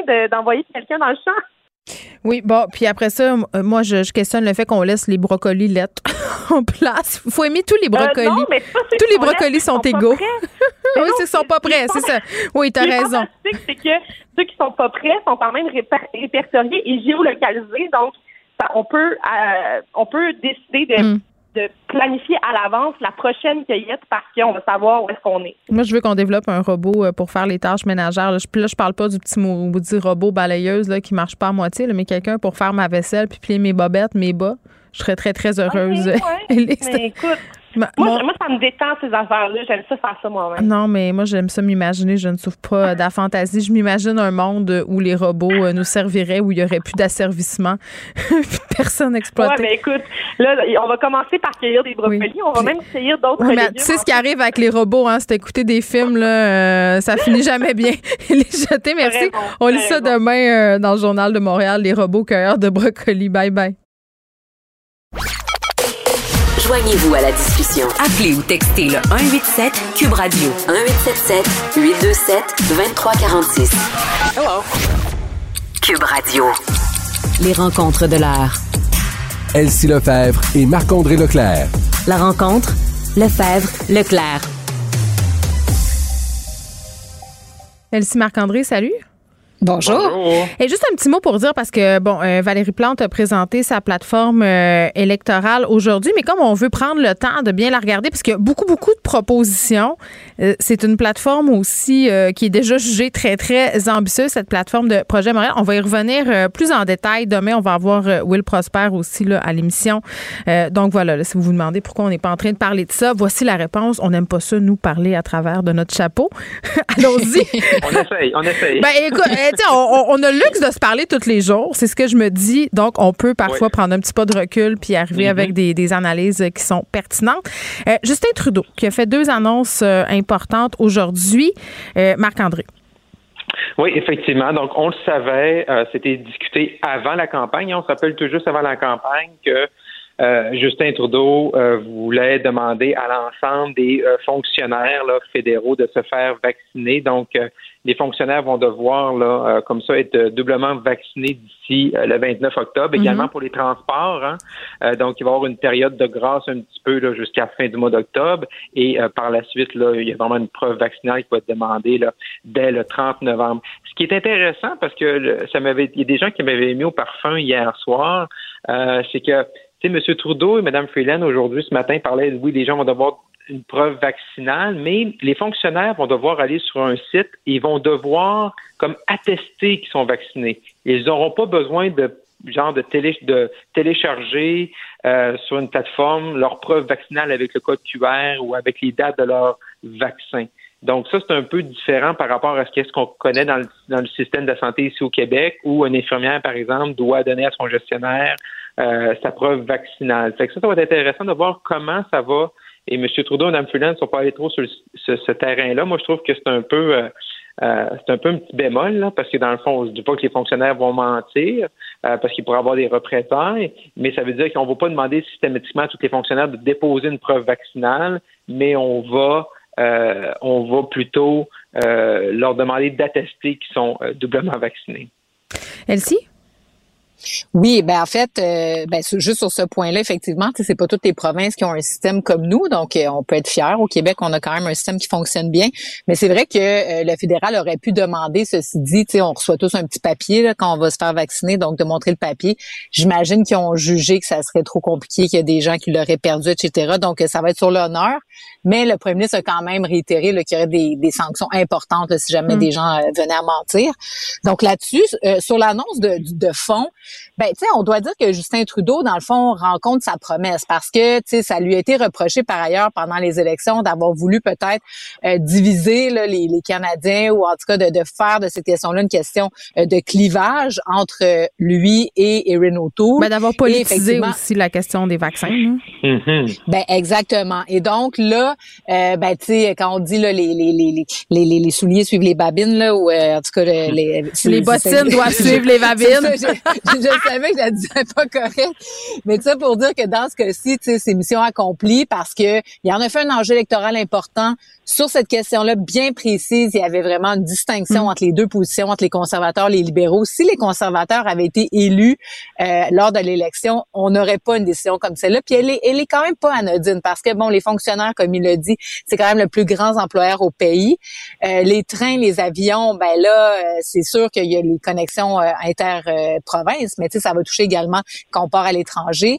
Et donc, ça donne un signal fort. On sait qu'il y a des récalcitrants, notamment euh, dans différentes communautés immigrantes. Donc, ces personnes-là vont vouloir possiblement voyager, retourner dans leur pays, visiter la famille. Donc, ça, ça va peut-être augmenter un peu euh, les taux de vaccination. Et surtout, ça donne un exemple concret euh, que, bon, le fédéral prend ça au sérieux et que donc, ben, c'est peut-être temps là, de, de s'aligner tout le monde pour ceux qui hésitent encore. Mais la, la grande question aussi, c'est ils vont ouvrir la possibilité d'avoir des exemptions pour des gens pour des motifs religieux. Ben, c'est ça. Moi, euh, Marc-André, sur cette question-là, là, je suis excessivement dubitatif. J'ai l'impression que la religion va avoir le dos large.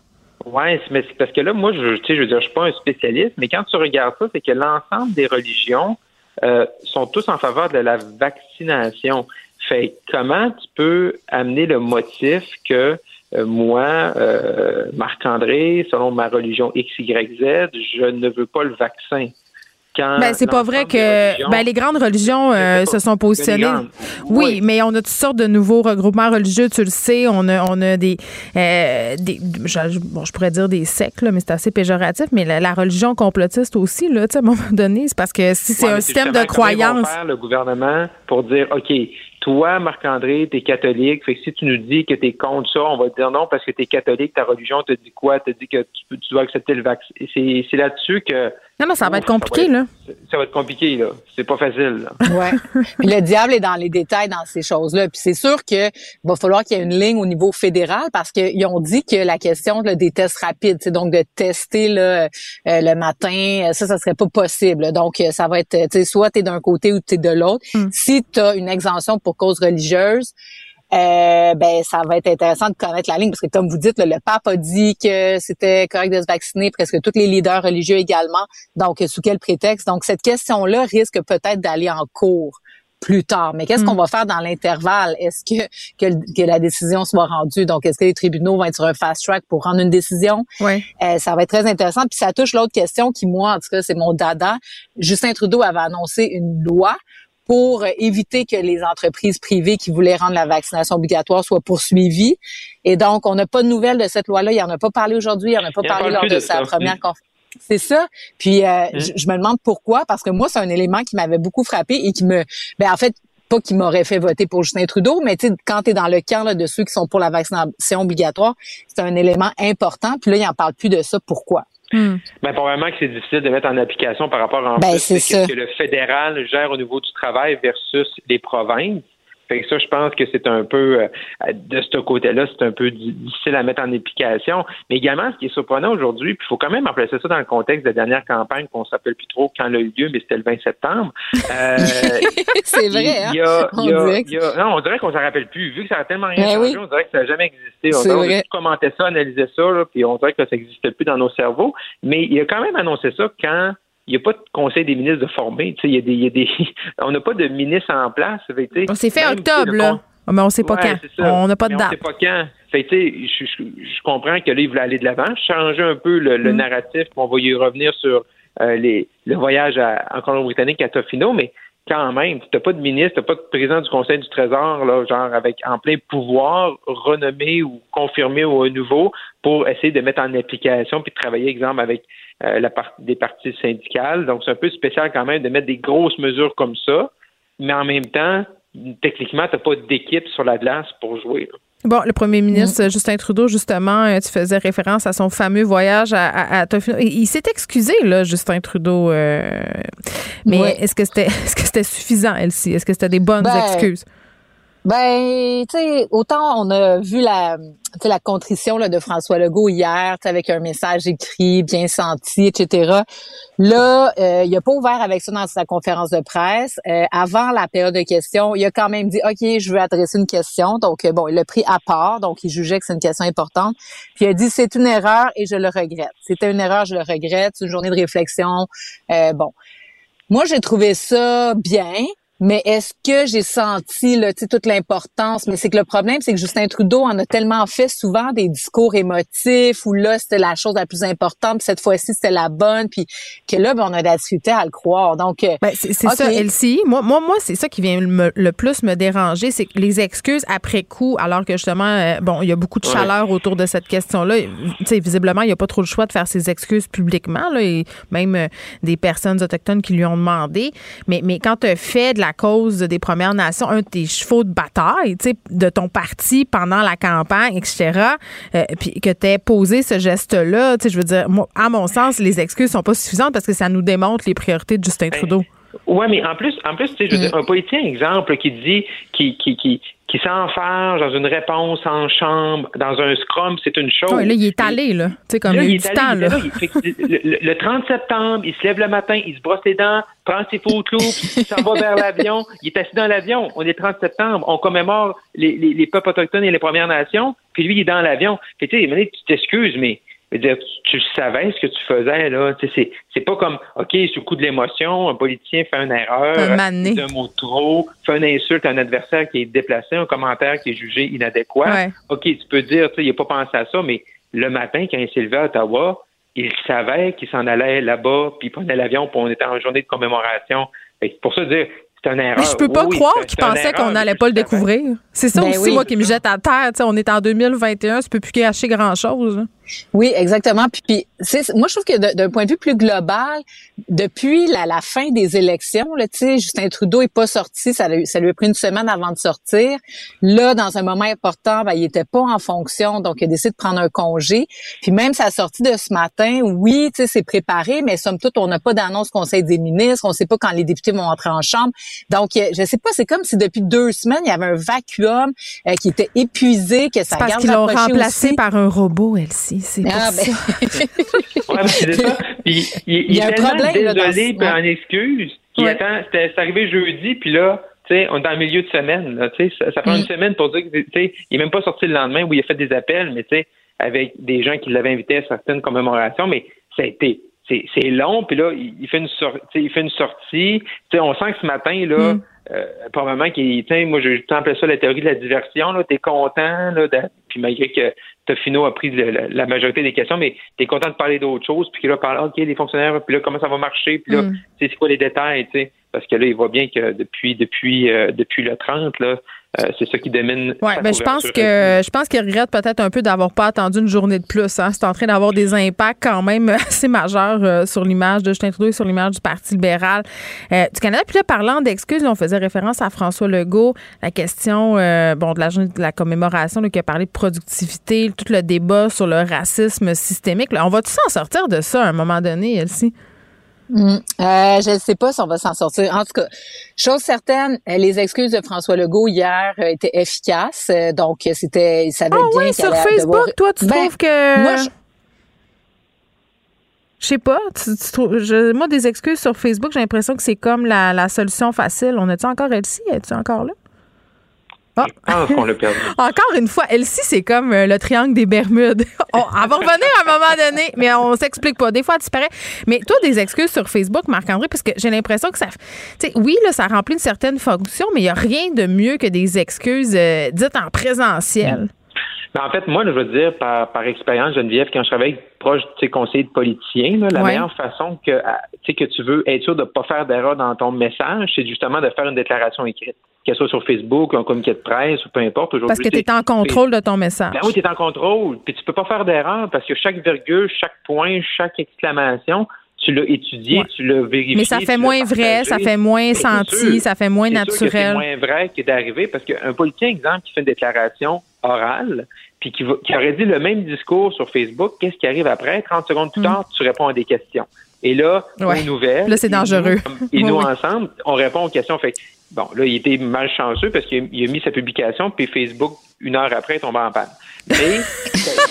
bon, elle s'est revenue du triangle des Bermudes. Mais, mais c'est la meilleure façon. C'est la meilleure façon pour, c'est la meilleure façon pour lui d'avoir ce qu'on appelle dans le jargon un clean hit. Tu t'assures d'avoir un message qui est propre parce que tu veux que les gens parlent de ça. Le, lendemain, il a commenté. Fait là, là c'est sûr qu'on se retrouve à commenter ce qu'il a dit par la suite. Mais je suis d'accord avec toi, ça fait moins senti, ça fait moins, ça vient moins des tripes quand c'est noir sur blanc sur Facebook. Elsie, en conclusion, 30 secondes. Ben oui, ben c'est ça ce que j'allais dire, c'est que oui, Facebook, donc il le fait en deux temps. Donc il a eu sa, son mot sur Facebook, mais le lendemain, il est en conférence de presse euh, en réponse euh, à la coroner et c'était solennel. Tu sais, il était seul au lutrin avec les drapeaux du Québec. Donc, euh, tu sais, il a pas fait ça dans le coin d'un corridor. Puis je pense qu'il a bien expliqué sa pensée. Maintenant, est-ce qu'on est, d'accord ou pas d'accord? Est-ce qu'il devrait reconnaître ou pas?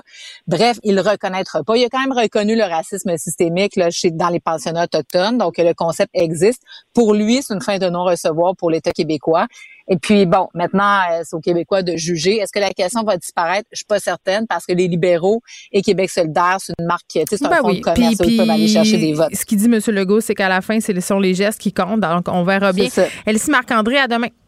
Au revoir. À demain. Bye-bye.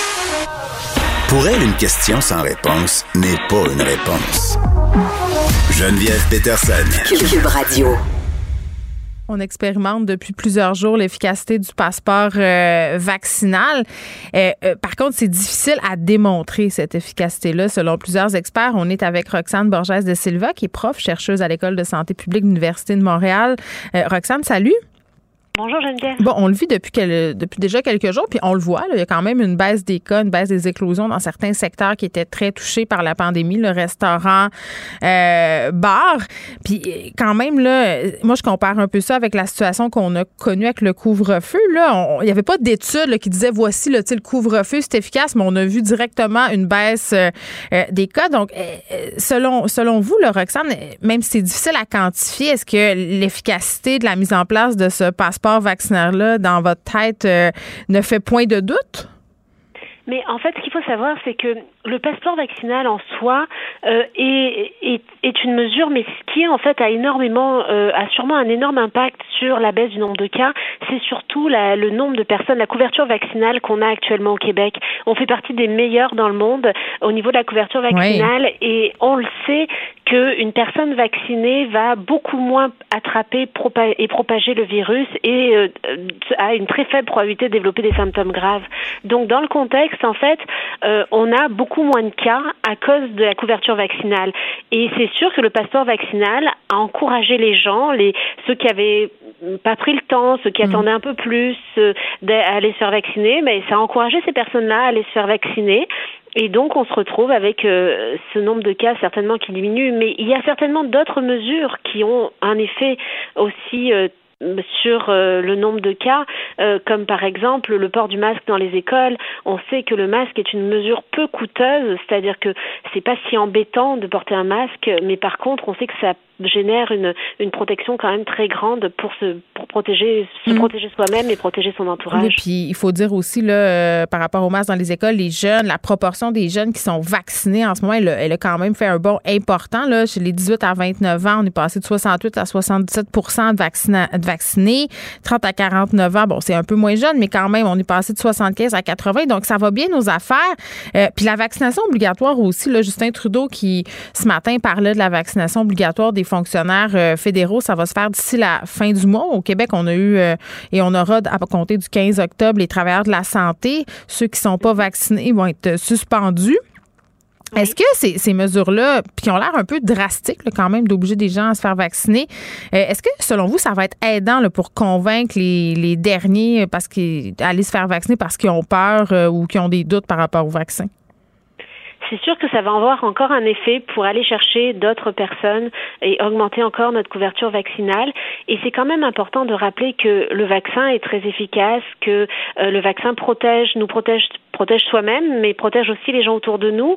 Et quand on, on, est un travailleur de la fonction publique et qu'on offre des services publics, que ce soit des fonctionnaires ou même que ce soit les pompiers, mmh. les policiers, la GRC, c'est important en fait de, de ne pas euh, être des propagateurs ou des contaminateurs, des gens qui vont mettre à risque euh, la population quand on lui donne un service public. Donc c'est ces, règles-là en fait qui vont être euh, imposées, cette obligation vaccinale va dans le sens de la protection du public et de la population et c'est mmh. une bonne chose pour pouvoir euh, minimiser en fait la pandémie et l'impact sur euh, la population. Il y a des gens qui pensent que c'est la vaccination obligatoire euh, puis le fait qu'on puisse perdre des revenus qui est réellement efficace puis peut-être pas vraiment le passeport vaccinal. Vous en pensez quoi? Mais en fait, la vaccination obligatoire est quand même quelque chose de, de, de en fait, c'est sûr que c'est une mesure coercitive et plus incitative, mm. mais c'est une c'est c'est quelque chose d'important dans la mesure où l'efficacité est démontrée.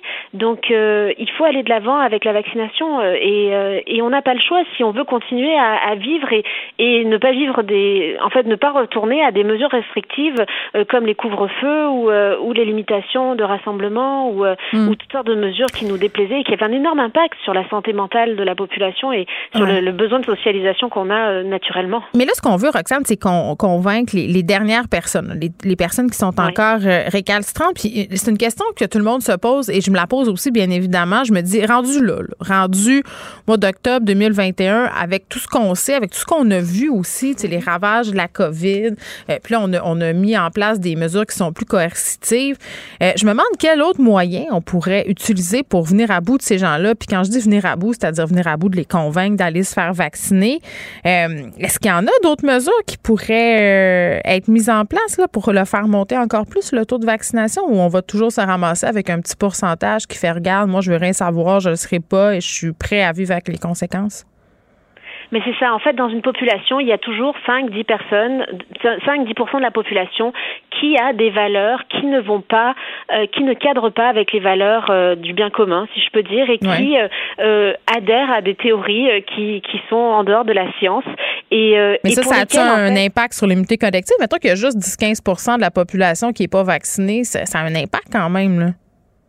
C'est sûr que ça a un impact. Optimalement, il faudrait atteindre en haut de 90% de couverture vaccinale pour être safe, si je peux dire, être sécuritaire là. Euh, donc euh, euh, c'est sûr que c'est un impact. Mais pour ces personnes-là, la, la, santé publique et, et, les intervenants en fait communautaires vont devoir déployer des très grands moyens euh, de d'essayer de convaincre et de faire changer mm. les valeurs de ces individus et les, de changer leur idéologie. Mais ça demande beaucoup d'intervention de, et c'est très coûteux à la fois mm. en termes monétaires mais aussi en temps pour essayer de les convaincre. Euh, ce qui est sûr, c'est que en s'assurant que ces personnes-là n'entrent pas dans les espaces clos, non seulement on protège la population déjà vaccinée, mais on les protège aussi eux-mêmes qui ben, pourraient euh, se, se, attraper le virus, en fait, puisque les, les vaccinés pourraient être porteurs sans s'en rendre compte. Mm. Donc, euh, c'est la solution pour l'instant qu'on a, euh, ces, ces restrictions euh, à l'entrée dans les espaces clos. Bon, la vaccination des enfants, OK, Roxane, parce que on a vu qu'il y a eu beaucoup d'objections pour le port du masque. On est monté aux barricades dans les écoles. Là, on attend la vaccination des moins de 12 ans. Moi, mes enfants, ils me demandent chaque jour, là, ma fille, mon fils qui ont moins de 12 ans, c'est quand est-ce, maman, qu'on va pouvoir euh, se faire vacciner? Euh, ils ont hâte, sont bien renseignés, mais est-ce que vous pensez qu'il va y avoir une grande résistance euh, de la part des parents? Puis, tu sais, on voyait aujourd'hui une histoire épouvantable aux États-Unis d'une petite fille de 10 ans qui a été foudroyée en cinq jours par la COVID-19. Euh, pourtant, elle a passé plein de tests. Euh, on se doutait pas que c'est ça, c'est ça qu'elle avait. C'est plate à dire, mais peut-être que ça va contribuer à ce que certains parents aient envie que leurs enfants se fassent vacciner. Mais, mais vite comme ça, Roxane, il y a beaucoup de gens qui, pour leurs enfants, même s'ils sont vaccinés eux-mêmes, là, ont des réticences et ont peur, se demandent si c'est efficace. Oui, j'ai entendu ce type de crainte. Il y en a certains qui ont peur que ça ait un effet sur la croissance des enfants. Ah oui, OK. Oui, euh, j'ai entendu ce type de crainte, mais il faut absolument rassurer les gens et il faut savoir en fait que ces études sont faites, en fait, l'analyse des vaccins et de, de, la procédure et de, du liquide et de toute toute la procédure autour de la vaccination et des impacts est faite de manière très minutieuse. Surtout pour les enfants. Euh, les compagnies pharmaceutiques euh, sont moins tolérantes au risque. Là. Absolument, beaucoup moins euh, tolérante au risque, particulièrement pour les enfants, parce que ce serait dramatique euh, d'avoir euh, des, des, situations euh, où, ben, en fait, le vaccin ne serait pas efficace ou le vaccin engendrerait mm. des effets secondaires. Donc, les études ont été faites sur sur un, ton, un temps encore plus long. Les essais cliniques ont été faits sur un temps encore plus long pour les enfants pour mm. s'assurer que tout allait bien que sur les adultes. Et les, les, les essais cliniques sont finis. Les données vont être envoyées incessamment sous peu ou viennent d'être envoyées, en tout cas à Santé Canada. Je sais qu'elles ont déjà été envoyées aux États-Unis à la Food and Drug Administration pour évaluation qui eux-mêmes vont faire un énorme travail de vérification euh, pour s'assurer que tout est correct. Et donc, on peut vraiment avoir confiance. Si Santé Canada donne l'autorisation de la vaccination, on peut avoir mm. vraiment confiance. Par ailleurs, il faut regarder en Israël déjà, on administre la vaccination à des plus jeunes, des, en bas, des gens, des enfants en bas de 12 ans, des enfants qui sont qui ont des facteurs de risque comme obésité ou, ou certaines maladies chroniques pour éviter qu'ils ouais, ça, ça se passe quand même euh, assez bien. Là. Roxane Borges de Silva, merci qui est prof et chercheuse à l'École de santé publique de l'Université de Montréal. Geneviève Peterson. Une animatrice pas comme les autres. Cube Radio. Cube Radio. Cube Radio. En direct à LCN. Retrouver notre collègue Geneviève Peterson dans nos studios de Cube Radio. Salut Geneviève. Salut Julie. Facebook. Euh, on s'en parle aujourd'hui parce que euh, ça continue d'avoir des répercussions. C'est une semaine difficile pour les réseaux sociaux. Une fois qu'on a appris ce qu'on a appris, Geneviève, que Facebook met en priorité les profits au détriment de la sécurité, même la santé mentale des usagers, Qu'est-ce que les usagers de Facebook devraient faire selon toi? Bon, quelle patate chaude, premièrement. Deuxièmement, ah oui? ben oui, qu'est-ce qu'on devrait faire? Euh, je, vais revenir. Mettons que Facebook n'a pas sa meilleure semaine et que les excuses, euh, entre guillemets, très, très longues de Mark Zuckerberg mm-hmm. hier euh, n'ont rien fait pour arranger les choses. Je pense que personne tombe en bas de sa chaise là, de savoir que l'important dans une compagnie, c'est le profit, c'est peut-être pas l'humain. Et c'est pas moi qui le dis, là, quand c'est gratuit, c'est que le produit, c'est nous autres. Donc ça, maintenant qu'on sait ça, nous autres, est-ce que le pouvoir est tant que ça entre nos mains. Là, je vais faire une espèce de comparaison avec qu'est-ce qui se passe en environnement, tu sais, la crise climatique. Euh, oui, dans une mhm. certaine mesure, on a un impact individuel, c'est-à-dire moi, Geneviève Peterson, si je décide de pas recycler, si je décide de pas composter, si je décide de faire des choix qui vont avoir un impact sur l'environnement négatif, comme prendre mon gros VUS pour aller au dépanneur, ultimement, ça a une conséquence, mais bien moins grande que certaines grandes entreprises, euh, bien moins grande que certaines actions des gouvernements à l'échelle planétaire qui pourraient prendre justement euh, les choses en main pour diminuer l'impact écologique de bien des affaires. Et, je ramène ça aux médias sociaux. Euh, oui, comme consommateur, on a un impact, on a un pouvoir. On a le pouvoir, un, de pas être là, parce que être là, c'est donner de l'argent à Facebook. On en a déjà parlé, toi puis moi, là, ce qui est monétisable sur Facebook, c'est le temps qu'on passe en ligne. Mais après ça... Ben oui, puis est-ce que là, je pense qu'il faut arrêter aussi un peu de se voiler la face. sais, les réseaux sociaux, c'est rendu dans nos mœurs et coutumes. Là. Ça fait partie de notre quotidien on l'a vu pendant la panne qui a duré pendant 7 heures et demie. Là, moi, je cherchais les numéros de téléphone de mes amis. Euh, tu sais, on se sert beaucoup de ça pour communiquer euh, avec nos proches. Euh, mais, mais ceci dit, est-ce que c'est nous qui avons le pouvoir individuellement et qu'est-ce que ça ferait si tout le monde se désabonnait? Un, moi, je pense pas que ça va arriver. On est accro. Mais vas-y. Ouais. Mais c'est parce que tu faisais le parallèle avec l'environnement, puis j'étais plus ou moins d'accord dans la mesure où chaque petit geste compte ben pour ce qui est de l'environnement. Maintenant, est-ce qu'on a les moyens? C'est sûr que nous, bon, moi, je suis journaliste, tu travailles dans, le domaine des médias, tu écris. Euh, est-ce qu'on a les moyens de se déconnecter? Est-ce qu'on peut vivre aujourd'hui en se déconnectant complètement de, Facebook, selon ben, toi? On vivait avant ça, mais, mais euh, je reviens à l'environnement. Chaque petit geste compte. Oui, puis non. Le chaque petit geste compte si on met ensemble des milliards de petits gestes. Là, ça va compter. Le problème, c'est qu'on est chez nous, dans l'intimité de nos foyers, puis ultimement, est-ce qu'on veut vraiment se déconnecter de Facebook? Euh, je ne pense pas. Est-ce qu'il y a des impacts sur cette plateforme-là? Euh, Puisqu'il y en a eu sur d'autres plateformes là, qui ont été impliquées dans des scandales. Je pense entre autres à MindGay qui était au centre d'une controverse à cause du contenu pédopornographique. C'est à partir du moment où cette compagnie-là a perdu des actifs, c'est-à-dire que des compagnies de paiement se sont retirées Visa Mastercard en disant ben nous on veut plus faire affaire avec vous que là à un moment donné on a vu un changement de mhm. mentalité. Ça sera la même affaire chez Facebook. Toi puis moi on peut s'enlever demain.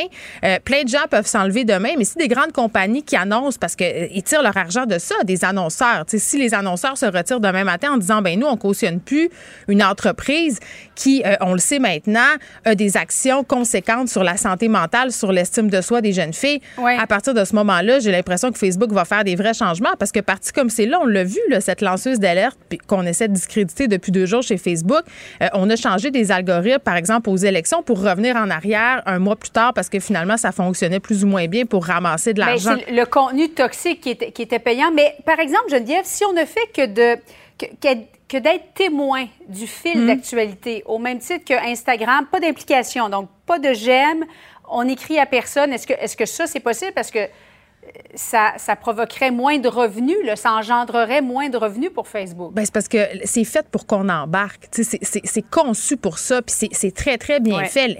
L'ergonomie des sites est fait pour qu'on participe. C'est quelque chose qui se passe en, temps réel. Mais le pouvoir qu'on a, là, si on sort des grandes considérations euh, philosophiques par rapport à cette plateforme-là, puis ça, on revient à notre je me moi. Est-ce que moi puis toi, ça nous fait sentir mal? Est-ce que ça a des impacts sur notre santé mentale? Parce qu'ultimement, c'est ça la vraie question. Euh, je pense qu'à un mm-hmm. moment donné, il faut arrêter de prendre les gens pour des cons. Il faut en parler des algorithmes. Les gens savent comment ça fonctionne. Facebook, là, moi, je le sais que si je magasine des souliers sur un site Internet, je vais être huit jours à avoir des pubs de souliers sur mon fait. Non, mais c'est vrai. Tu sais, fait qu'on est conscient de la bête. Tu sais, cette bête-là est devenue incontrôlable. Puis on est libre ou pas de s'abonner à des comptes, comme tu dis, de liker des contenus puis de générer du jus pour cet algorithme-là. Tu sais, on peut avoir une présence, pas passive, mais euh, réfléchie, une présence qui est éduquée. Tu sais, il faut, il faut faire de l'éducation numérique dans nos écoles. Il faut que les gens comprennent comment ça fonctionne. Puis après ça, on est bien moins victime de cette plateforme-là. Mais les gouvernements aussi. C'est difficile de se défaire des algorithmes. Hein. Je parlais avec un médecin euh, d'une clinique d'adolescence à Sainte-Justine qui traite justement des désordres alimentaires. Mm. Pas toujours en lien avec Instagram, mais certains sont en lien avec Instagram, hmm. de se défaire des pilules minceurs, de. Mais pas juste ça, Julie, les likes. maigrir, c'est très, très difficile. Mais, mais les, les fameuses petites mentions j'aime, il y a plein d'études. Quand on a des j'aime sur Facebook, on sécrète de la sérotonine. Ça nous fait sentir bien, ça nous fait sentir validé. C'est tout le jeu de notre dépendance à la validation aussi. Puis au niveau de l'imputabilité, à un moment donné, là, il y a des balises, évidemment, qui vont devoir être déployées par Facebook. Est-ce que ça serait à nos gouvernements? Gouvernement.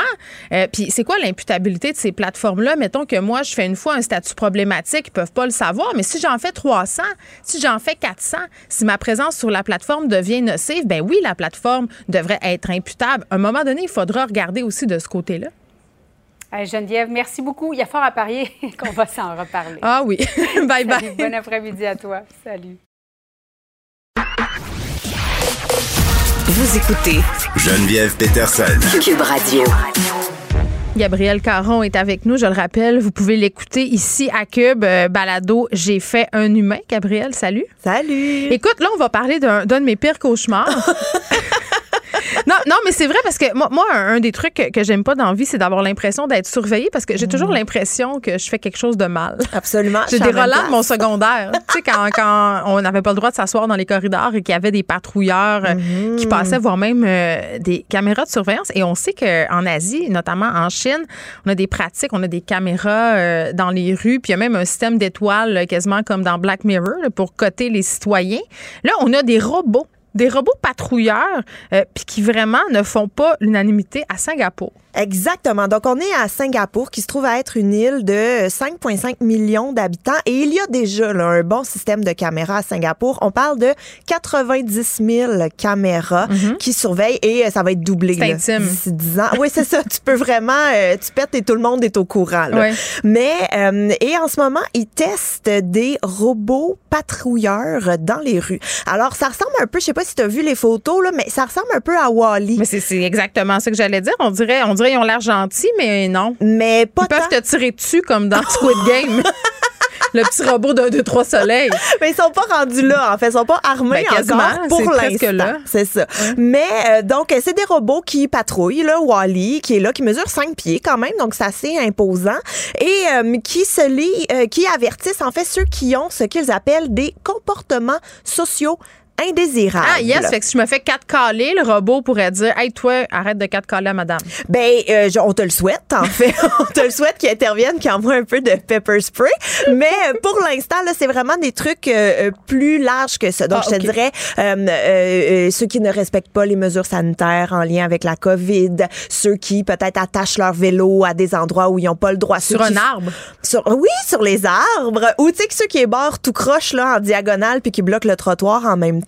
Euh, aussi, on parle de ceux qui fument dans les endroits euh, où on n'a pas le droit de fumer. Une grande délinquance. là. Donc, euh, c'est ça. C'est assez mollo. S'il y a un vol de banque, c'est pas eux qui vont venir euh, régler Oui, mais le quand problème. même, tous nos petits comportements délinquants citoyens qui nous procurent une sensation d'exister, qu'est-ce qui va se passer avec ça? Ben écoute, eux ils sont là et avec leur voix de robot, ils viennent pour faire allez-vous-en, ce n'est pas permis de faire ceci et la vie continue.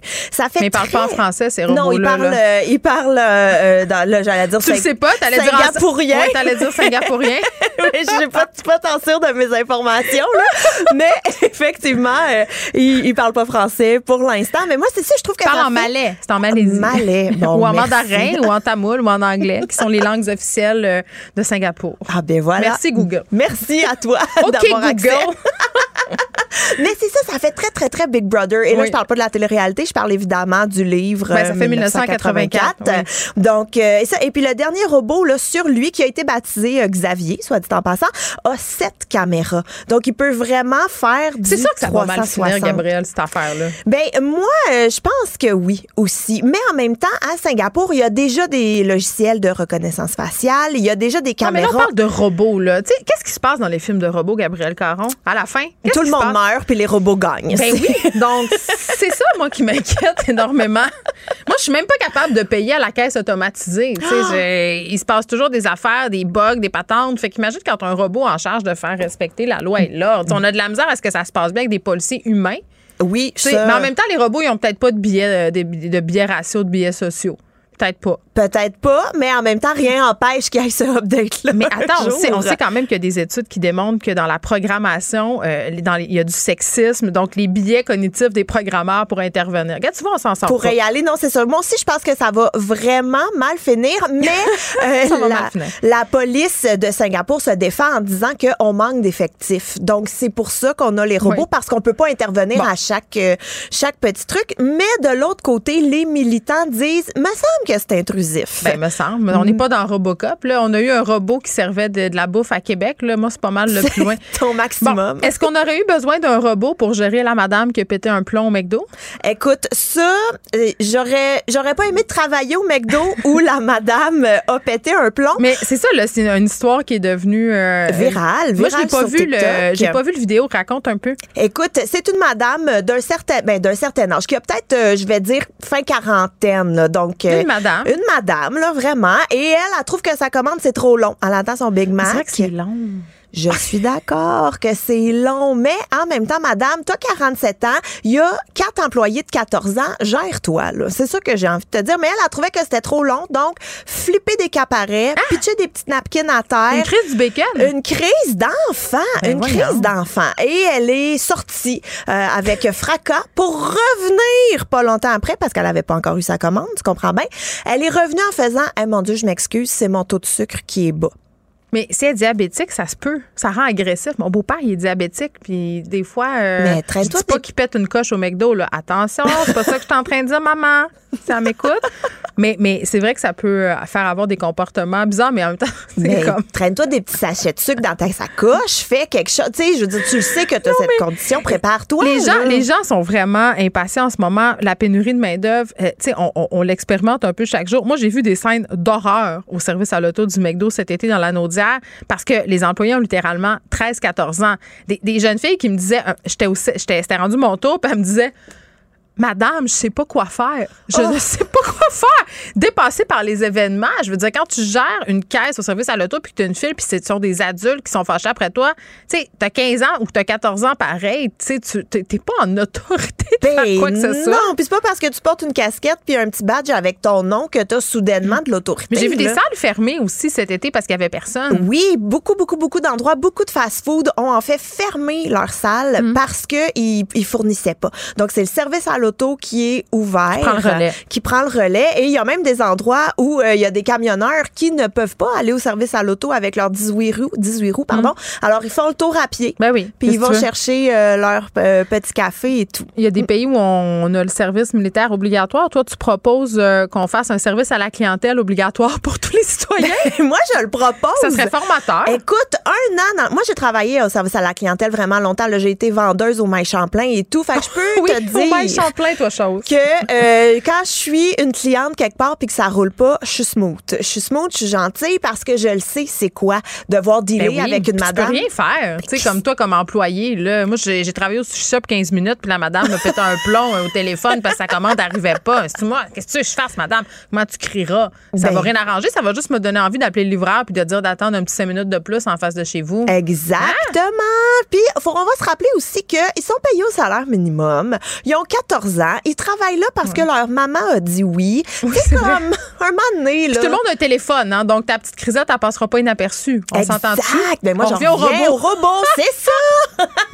Bon, euh, soyons gentils, soyons polis, c'est Oui. ce que je retiens. Même si parfois c'est difficile. là. Oui. Moi, euh, étant la grande pogneuse de, de nerfs en chef, là, Oh. des fois je prends mon gaz. Ben, je pogne jamais les nerfs après des caissières d'épicerie, mais des fois ça m'aurait tenté. Mais je prends deux petites euh, respirations et je me rappelle qu'il existe quelque chose qui s'appelle un téléphone intelligent. Hein? Moi, ça me tente pas de devenir la madame virale sur TikTok. Gabrielle Caron, merci beaucoup. Oui, merci. Geneviève Peterson. Une animatrice pas comme les autres. Cube Radio. Bon, j'étais excitée de recevoir euh, India Desjardins aujourd'hui pour parler de son nouveau livre sur les baleines parce que je suis une grande passionnée de cétacés euh, devant l'éternel. Euh, India qui publie ce livre-là aujourd'hui, c'est disponible en librairie, un livre magnifiquement illustré par Nathalie Dion. Elle est là. Salut India. Allô! Bon, en même temps, j'en profite pour te dire félicitations à toi aussi pour ton livre. C'est vrai, on, on sort des livres euh, magnifiquement illustrés toutes les deux. En même temps. Oui, Là, on, on règle une question euh, tout de suite. Est-ce que tu dis baleine ou baleine? Mais baleine. Merci, parce que je pense qu'il aurait fallu arrêter l'entrevue. mais non, mais même si tu écoutes, le- le- une fois, je m'obstinais avec quelqu'un. Puis Là, j'écoute comment Google le dit. OK? Parce que quand tu regardes un mot, là, tu peux appuyer sur un piton, puis là, puis là Google, il dit comment le dire. Il dit baleine. Bon. Je vois pas- je verrais pas Google qui commence à dire baleine. mais je juge les gens qui disent Je veux pas rire des gens qui disent ça. Là, ben non, c'est une taquinerie, India. C'est Ben une oui, taquinerie. c'est une taquinerie. Tu gars, moi je dis poteau puis photo puis je dis du lait. Tu sais, je viens du Saguenay puis je- je- je- j'assume mon accent complètement. Euh, Ben oui, c'est ça mes accents. pourquoi un livre sur les baleines? Hey, tellement d'affaires, là, mais tu sais, mettons, là, si je veux résumer ça en- Ouais. en, deux affaires principales. Premièrement, moi, j'adore les anecdotes de baleines. Tu sais, je vais souvent aux grandes euh, bergeronnes, puis j'appelle ça des potins de baleines, parce que, tu sais, Ouais. comme- tu sais, moi, je suis une patineuse, fait que n'importe quel potin, j'aime ça, mais surtout ceux des baleines. Puis là, j'ai raconté des affaires à mon chum, puis là, il était super sceptique, là, il me regardait. Puis mon chum, faut que j'y parle science, sais. Oui, parce que c'est un pharmacien, fait qu'il est rationnel. Oui, c'est ça. Fait que je voulais aller vérifier les anecdotes, ce qui pouvait être vrai dans les anecdotes. Puis il y a aussi que, ah, tu sais, moi, là, je, je suis une passionnée de baleines depuis que je suis toute petite. Oui. Puis j'avais l'impression que quand j'allais en voir dans les années 80, il y en avait tout plein. Puis que là, en, en 2016, quand je suis retournée après un long bout où j'en avais pas vu, Mhm. j'étais comme, mais voyons, il y en a quasiment pas. Ouais. Je me demandais, est-ce que j'ai raison? Est-ce que c'est une impression qu'il y en a presque plus ou c'est juste moi? Mm. Puis là, j'ai- j'étais allée demander à des scientifiques pour savoir, ben, est-ce que c'est juste une impression, c'est moi qui est folle ou c'est vrai? Et c'est vrai. Il y a certaines espèces qui en ont moins, comme par exemple la baleine bleue. Il y en avait dans les années 80 200 000. Fait- Mm. Puis là, maintenant, il en reste 5 000. Fait que c'est normal. Non, mais écoute, c'est vrai, là. euh, Nous, nous, on allait chaque été à, à Tadoussac voir les baleines avec mes parents, puis je suis Ouais. retournée avec mes propres enfants, puis c'était quasiment euh, l'exception si tu pouvais apercevoir un rorqual bleu ou un, un quand même. Mais, euh, tu sais, cette fascination-là pour, pour, les, pour les baleines, tu l'as depuis longtemps. Là, ceux qui te suivent sur les médias sociaux, euh, tu le disais, là, euh, tu t'intéresses à ça depuis un petit bout. Tu t'es même, un- ben, je vais pas dire une militante de la baleine, mais disons une sensibiliseuse. Oui, les chambres de la baleine. Ben, OK, une militante. Je me demandais si tu aimer le mot ou pas. Mais tu sais, Ben- je- t'ai vu souvent parler des parcs aquatiques euh, où on gardait en captivité, là, justement, euh, par exemple, des orques. tu as parlé aussi souvent contre nager avec les dauphins? Oui. Ben, puis c'est. Allô? Ah, je pensais, je pensais que c'était coupé. Non, mais c'est parce que euh, je pense que maintenant, c'est rendu, je pense, une, une idée reçue que c'est mal euh, de nager avec les dauphins. Mais on sent quand même, même si tu t'intéresses depuis longtemps à cette question-là, au début du livre, quand on lit ton petit mot, j'ai comme, tu te sens comme un peu imposteur, pareil, d'en parler. Tu dis, je suis pas océanographe, mais, mais j'en parle oui. parce que j'aime ça. Com- comment t'as fait, ta- tu dis, j'ai parlé à des scientifiques, comment tu t'es documenté pour le faire, ce livre-là? Ben, c'est ça, je suis allée au GREM. J'ai lu aussi C'est plein quoi le GREM, là, excuse? comme- Le GREM, oh, excuse! Oui. Mais quand, quand moi, là, je parle comme... Oui, on n'est pas tous des de balénographes. C'est un groupe de recherche sur les mammifères marins. Puis quand tu vas à Tadoussac, là, Mm. pour des croisières de, de, de baleines, juste à côté, tu as le GREM, qui est le groupe de recherche de mammifères marins, qui est, dans le fond, des, des, des scientifiques qui les étudient. Puis tu peux visiter ce centre-là aussi. Il y a comme un... C'est, c'est, c'est comme un, un tour guidé que tu peux faire où ils t'expliquent des choses. Tu vois des squelettes, tu vois... Donc, tu peux en apprendre plus là après ta croisière, mais c'est des Mm. vrais scientifiques qui travaillent. On les voit même. Tu as, vu le documentaire là, sur Disney Plus sur les baleines, là, tu vois même le groupe parce qu'il y a un narval qui a été adopté par un groupe de belugas dans le Saint-Laurent. Là, Ouais. des affaires trop spécifiques. Hein, je m'excuse. Non, c'est super intéressant. Continue, mais non. Oh, là. Mais c'est parce que les baleines ont vraiment beaucoup d'empathie. Comme un de mes euh, un de mes potins de baleines que j'aimais beaucoup, euh, c'est un, un beluga qui avait la scoliose. Puis ses, ses, ses amis belugas, il le- il l'aidait à nager. Puis là, ce, là, ce, beluga-là qui avait la scoliose, il, il est décédé, je pense, cet été ou l'été passé. Euh, puis, euh, tu sais, mais c'était vraiment spécial là, parce que tu voyais tout le groupe l'aider. Puis c'est la même affaire. Il y a un narval qui a été adopté par un groupe euh, de belugas. Il s'était perdu de son groupe à lui. C'est des animaux très sociaux. Il s'était perdu de son groupe. Puis là, il y a un groupe qui, Mm. tu sais, c'est pas la même es- espèce. Là. Un narval, c'est ceux qui ont les, la longue corne, la longue dent. C'est comme une licorne de de mer en poisson. là. Mhm. Ben, ben, en poisson, en mammifère marin plutôt, parce que c'est pas des poissons. Mais euh, j'ai comme une logorie verbale. je parle, je suis comme là, là, là, là, là, les baleines. Mais bref, c'est euh, c'est- vraiment des belles histoires comme ça qu'on entend. Puis tu te rends compte que, tu sais, ils ont des processus de deuil. Euh, ils ont, tu sais, ils ont, ils ont, ils ont la vie en groupe. Fait oui, moi, c'est sûr que ça me fait de la peine quand les, quand, mettons, on voit euh, qu'ils sont capturés pour le tourisme, pour les nages. Euh, ils vivent moins longtemps en captivité, puis sont, sont malheureux, sont, sont enlevés. C'est une chasse pour finalement les amener dans les dans les euh, dans les parcs aquatiques. non, non, mais oui, mais les mentalités changent. Là, je suis allée visiter un, un, parc aquatique naturel au Mexique, puis à la fin, il y avait un, endroit où on pouvait nager avec les dauphins. Il y avait personne et c'était marqué partout sur les murs euh, "Free the Dolphins". Là. Donc, je pense que les gens sont en train de se rendre compte que c'est pas super éthique de nager avec les dauphins. Mais est-ce que tu penses, Cynthia, que ah, notre fascination pour les baleines, là, tu sais, euh, parce que tu faisais référence au deuil, à, la façon dont ils ont de communiquer, tu sais, leur façon de vivre, dans une certaine mesure, ressemble à celle des humains. Est-ce que tu penses que c'est pour ça que l'homme, depuis longtemps, longtemps, est fasciné par les baleines? Moi, je pense qu'on a un rapport étrange avec la nature. C'est comme si on se rend pas compte qu'il y a beaucoup de choses qui se ressemblent. tu sais, quand tu, quand tu parles d'un animal, mettons, mm. puis tu dis, ah, c'est bizarre, ça, ça ressemble à nous, puis là, il y a quelqu'un qui va dire Ah, tu fais de l'anthropomorphisme, puis tu sais, alors que pourquoi ce serait vraiment étrange que des mammifères se, ressemblent, tu sais, dans un sens. C'est vrai. Donc, moi, ce qui me fascine, c'est que c'est un monde, tu sais, le monde sous-marin, c'est comme un monde, tu sais, c'est un mm-hmm. monde à part.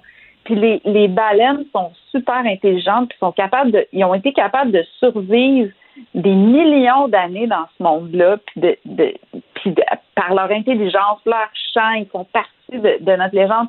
Je ne sais pas ce qui nous fascine, mais ce qui nous fascine, c'est peut-être autant ce qui nous qui nous différencie que ce qui nous ressemble. Mm. Puis aussi le fait que c'est des c'est des monstres marins. Tu sais, le mot cétacé, ça, c'est, c'est, c'est, ça veut dire monstre marin. Mm. Euh, sont tellement immenses, puis ils nous veulent aucun mal, ils nous attaquent pas, ils nous mangent pas. On peut vivre en compagnie, à, côté d'eux. Puis même, ils sont même souvent gentils avec nous. j'aimerais quand même pas ça, rencontrer une baleine à dents comme un orque, ça, ça, ça un ben, petit peu. Eh, écoute, l'autre jour, je regardais un documentaire. Il y avait un plongeur qui était à côté d'un orque. Puis l'orque, OK, il, chassait une carpe, puis il a apporté la carpe en cadeau. OK, bon, fait que ça peut, euh, ça peut être gentil. bon, on, on, te sent très palmé. Euh, Là, je peux pas ne pas parler. Ben, ben, avec raison. ça, raconte un potin de baleine, comme je te dis, j'adore les potins. Ben, c'est extraordinaire. Euh, moi, quand j'ai reçu ton livre, euh, j'étais seule derrière de voir les magnifiques illustrations de Nathalie Dion. Il faut quand même, je pense, parler de son travail. Puis j'en profite. Euh, tu sais, je parle des illustrations parce que quand on reçoit un livre comme ça illustré, on a tendance à penser que c'est un livre pour les enfants. Puis, tu sais, pour vrai, là, mon chien a un petit peu rongé le bord. Là, je suis en train, en train de le lire. Tout le monde l'aime à la maison, même tout là, mon petit chien. Mais, mais mon ah. fils, qui a 6 ans, a été complètement transporté par ce livre-là. Mais moi aussi, comme adulte, j'ai appris plein d'affaires. C'est pas juste pour les enfants, là. Mais c'est notre mentalité qu'on pense. Moi, je voulais absolument des illustrations parce que j'adore les photos de baleines, mais souvent, quand il y a un livre de baleines, mm. c'est un livre avec des très belles photos. Puis je me disais que l'illustration me permettrait d'illustrer les anecdotes, justement, d'illustrer euh, l'imaginaire, tu sais, comme je parle des, sirènes pour parler des chants des baleines. L'histoire de cachalot. Oui, c'est ça. Donc, tu sais, ça, me permettait de, tu sais, je parle de Pinocchio aussi mm. pour parler de l'anatomie des baleines, tout ça. Donc, euh, ça me permettait de ça. Puis Nathalie, elle a fait aussi ses, ses recherches. moi, j'ai fait des recherches pour l'écriture, mais elle, elle a mm. fait des recherches pour tout, euh, tu sais, bien dessiner un évent ou des choses. Non, non, puis ça n'a pas de sens comment c'est beau, là. Oui, c'est beau. Puis elle a mis de l'humour, une petite touche d'humour. Ouais on s'est vraiment compris. C'est drôle parce que, tu sais, quand on travaille, tu sais, là, on travaille tout à distance. On s'est rencontrés pour la première fois ce matin dans une librairie, là, ah! moi, là. OK. pourtant, on a eu une super grande complicité, mais c'est une complicité mm. de, de, courriel puis de, de, de, de Zoom, là. Ben, c'est vraiment un, très, très bon livre. Puis tu abordes brièvement la question de la chasse euh, à la baleine. Il y a des images quand même assez graphiques qui circulent euh, dans certains pays d'Asie où on fait une chasse à la baleine chaque année. Qu'est-ce qu'on pense de ça? Ben, moi, c'est sûr que je trouve que ça devrait être mieux réglementé. Puis mhm. aussi, tu sais, euh, c'est délicat, mais tu sais, on parle de chasse euh, traditionnelle. des fois, je me questionne beaucoup quand on parle de chasse traditionnelle. Tu sais, quand tu lis sur la tradition, la tradition, c'est de faire un feu pour voir le dauphin. Après ça, c'est euh, de, de, partir en bateau à rame puis d'essayer de, tourner autour pour le pogner. Là, on parle de sonores qui les trouvent, on parle de bateaux à moteur nombreux qui les entourent. Ben, c'est comme pas juste, Euh, là, tu sais. Est-ce que c'est vraiment encore la tradition? Je veux dire, même si on ajoute la prière quand on, on tue l'animal, finalement, c'est peut-être la seule chose qui a été gardée de la tradition. Donc, moi, des fois, quand, que je- quand on parle de chasse traditionnelle, moi, je me dis, ben, moi, je suis d'accord avec les chasses traditionnelles, mais il faudrait peut-être respecter la tradition au complet, puis peut-être pas amener les, les méthodes modernes qui, au lieu de tuer seulement un dauphin ou une baleine, ben là, on en tue 1400. Donc, moi, j'ai des gros problèmes avec ça. En plus, tu sais, tout ça, c'est un tout, puis c'est un système. hein. La surpêche, ça va amener des, des filets fantômes dans les océans, qui va euh, créer euh, des, des empêtrements de baleines, qui va éve- éventuellement créer des échouages à cause des bateaux, tout ça. Ça va créer de la famine dans certains peuples.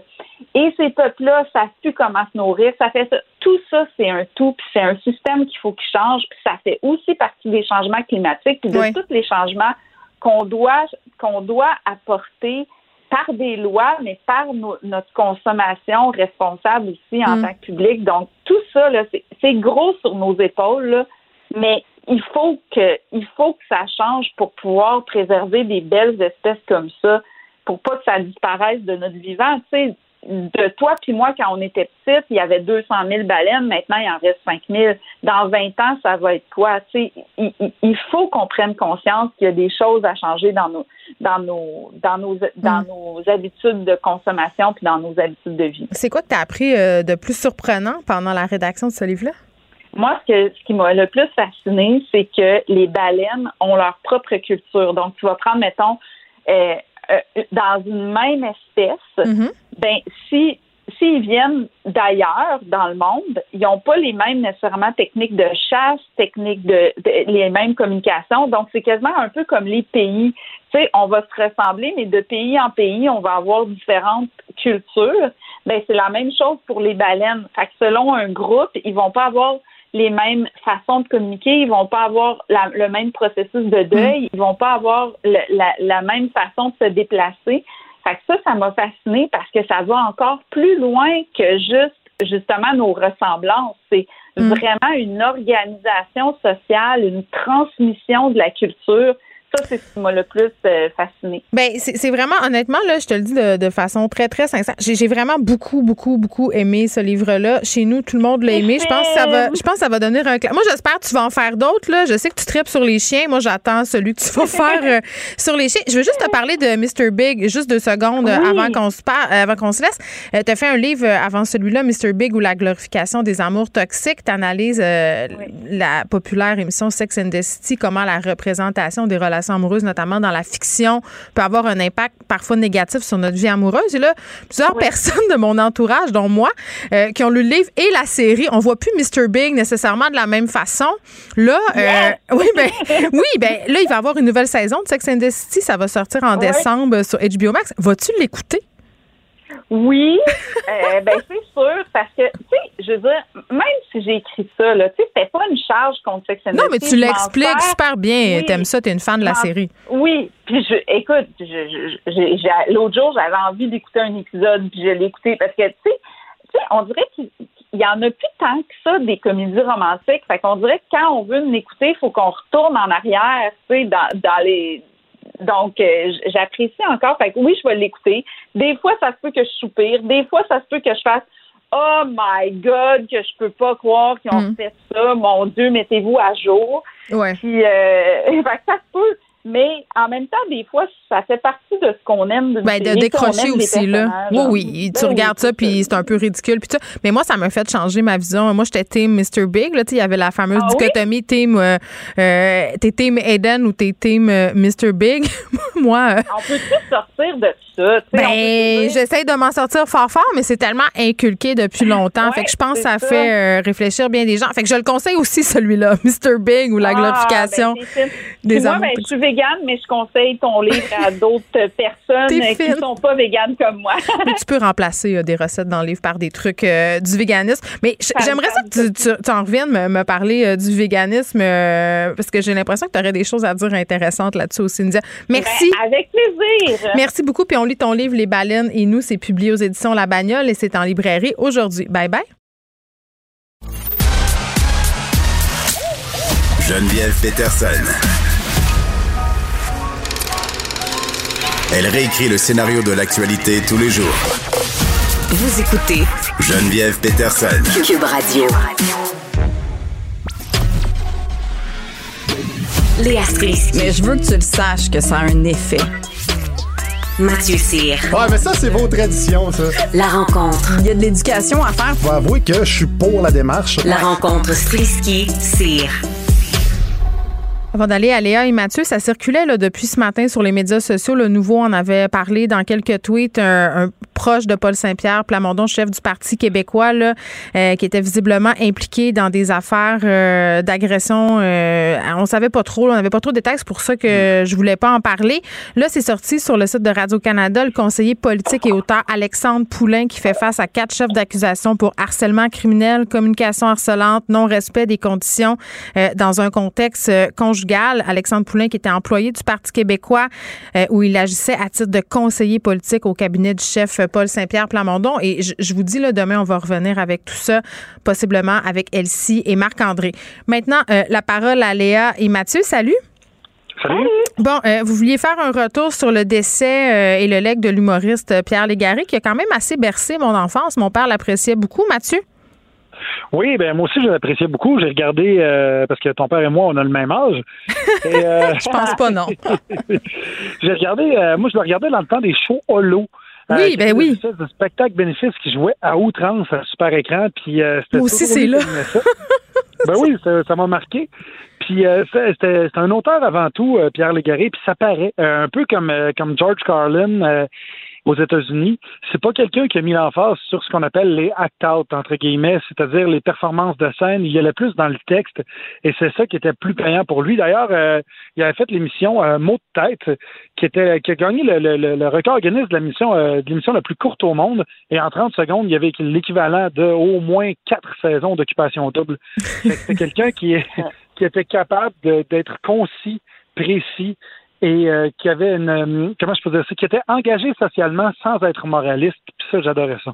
Oui, il faisait de l'humour engagé. Et puis je disais hier, euh, Léa, quand on a appris son décès avec Anaïs Gertin-Lacroix, on a couvert la nouvelle ensemble. Je disais que c'était un peu, j'avais l'impression que c'était un peu le maître, pas le maître à penser, mais l'ancêtre, si on veut, de, de Guy Nantel. Il y a eu une influence quand même là, sur toute une génération d'humoristes, non? Ben, je sais pas si, Guy dirait ça, mais. Ben moi, je le dis. je vois une parenté.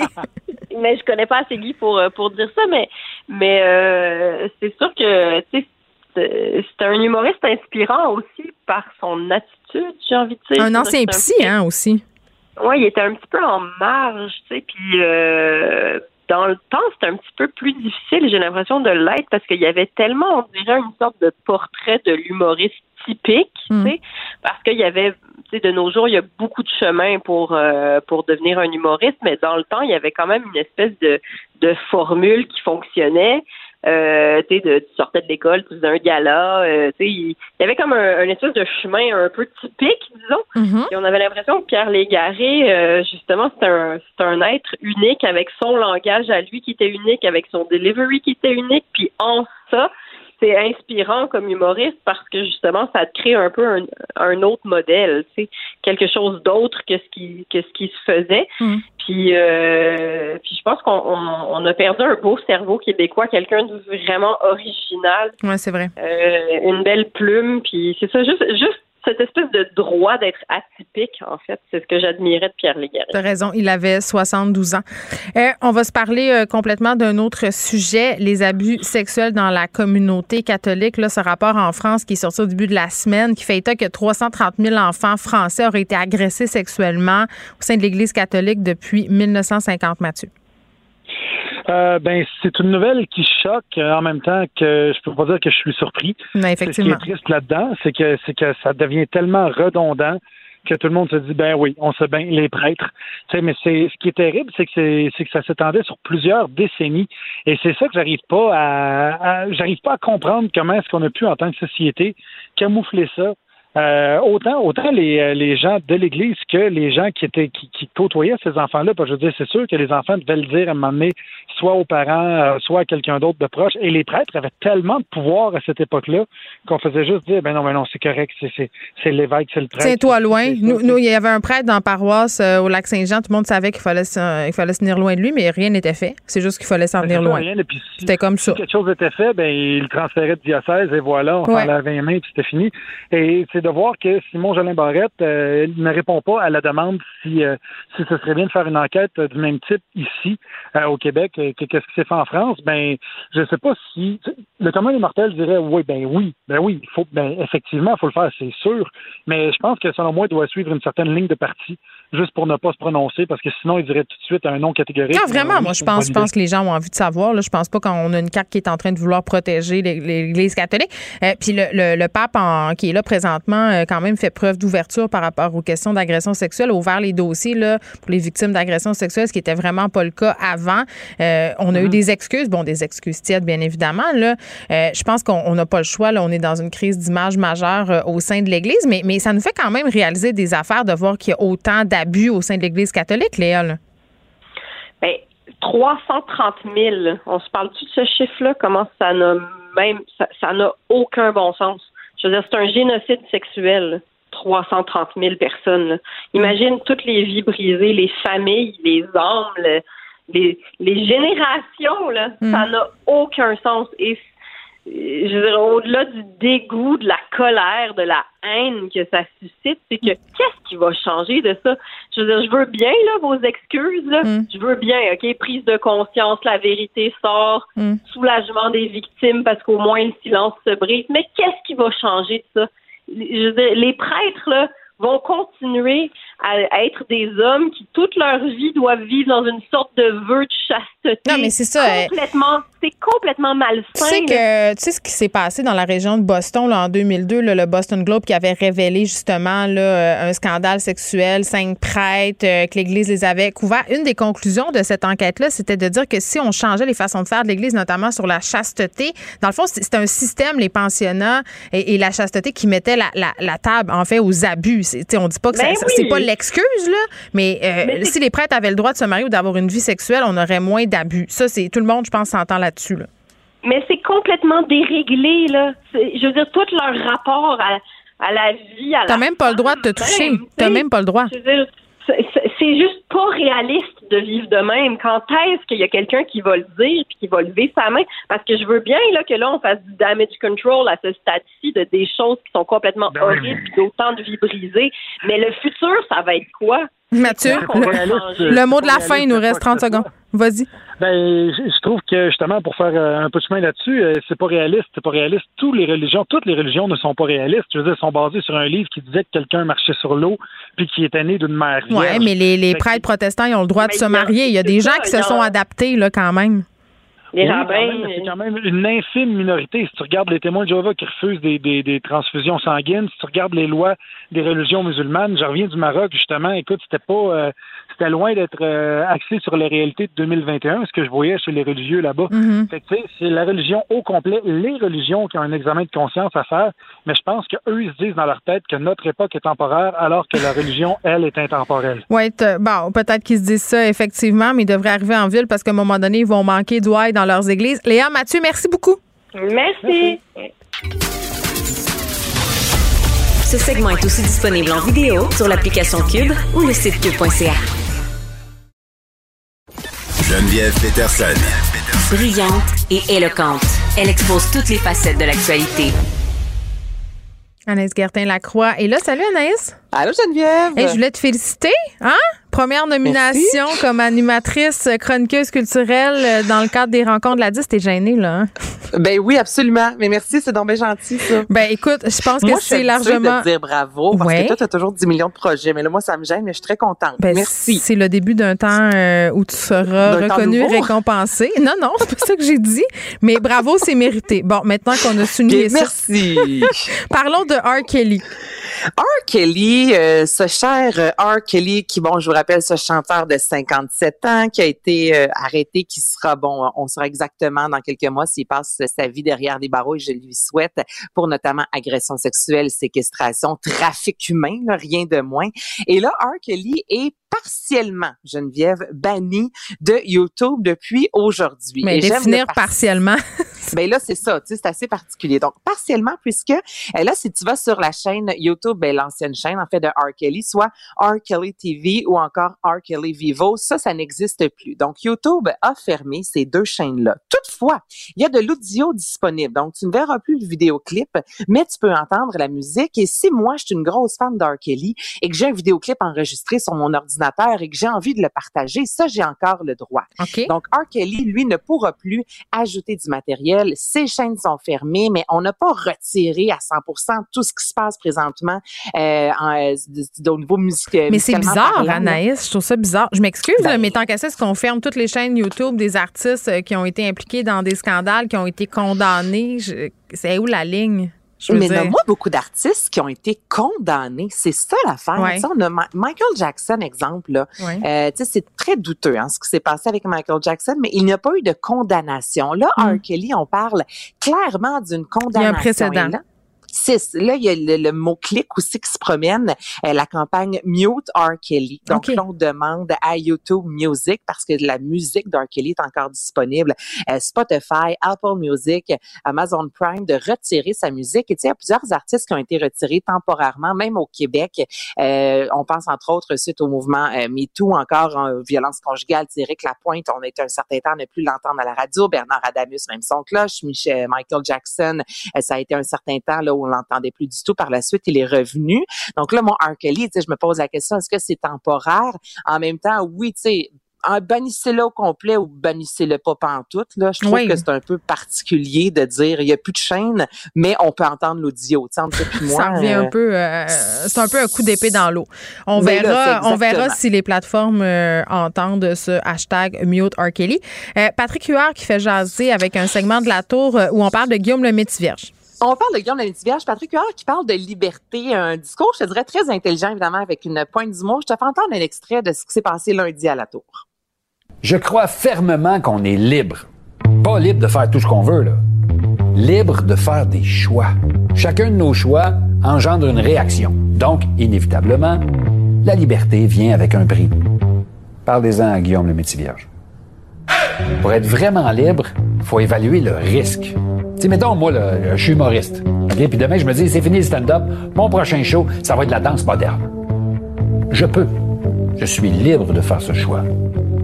Mais il faut que je sois conscient que le monde qui vient voir mon show va être un peu déçu. Ça se peut qu'il y ait un chat qui n'a pas envie de voir Patrick Huard, Geneviève. je suis assez d'accord avec ce qu'il dit, Patrick. mais je trouve ça fort intelligent. Il est bon, Patrick Huard, à la tour. J'aime beaucoup ça. Vraiment? Puis, tu sais, là, il s'en prend. Oui, on parle de Guillaume le Métivierge, évidemment, pour ceux qui vivaient euh, sous une roche dans les dernières semaines. Guillaume le Métivierge qui a perdu son contrat. Euh, oui, il veut pas se faire vacciner, il veut choisir.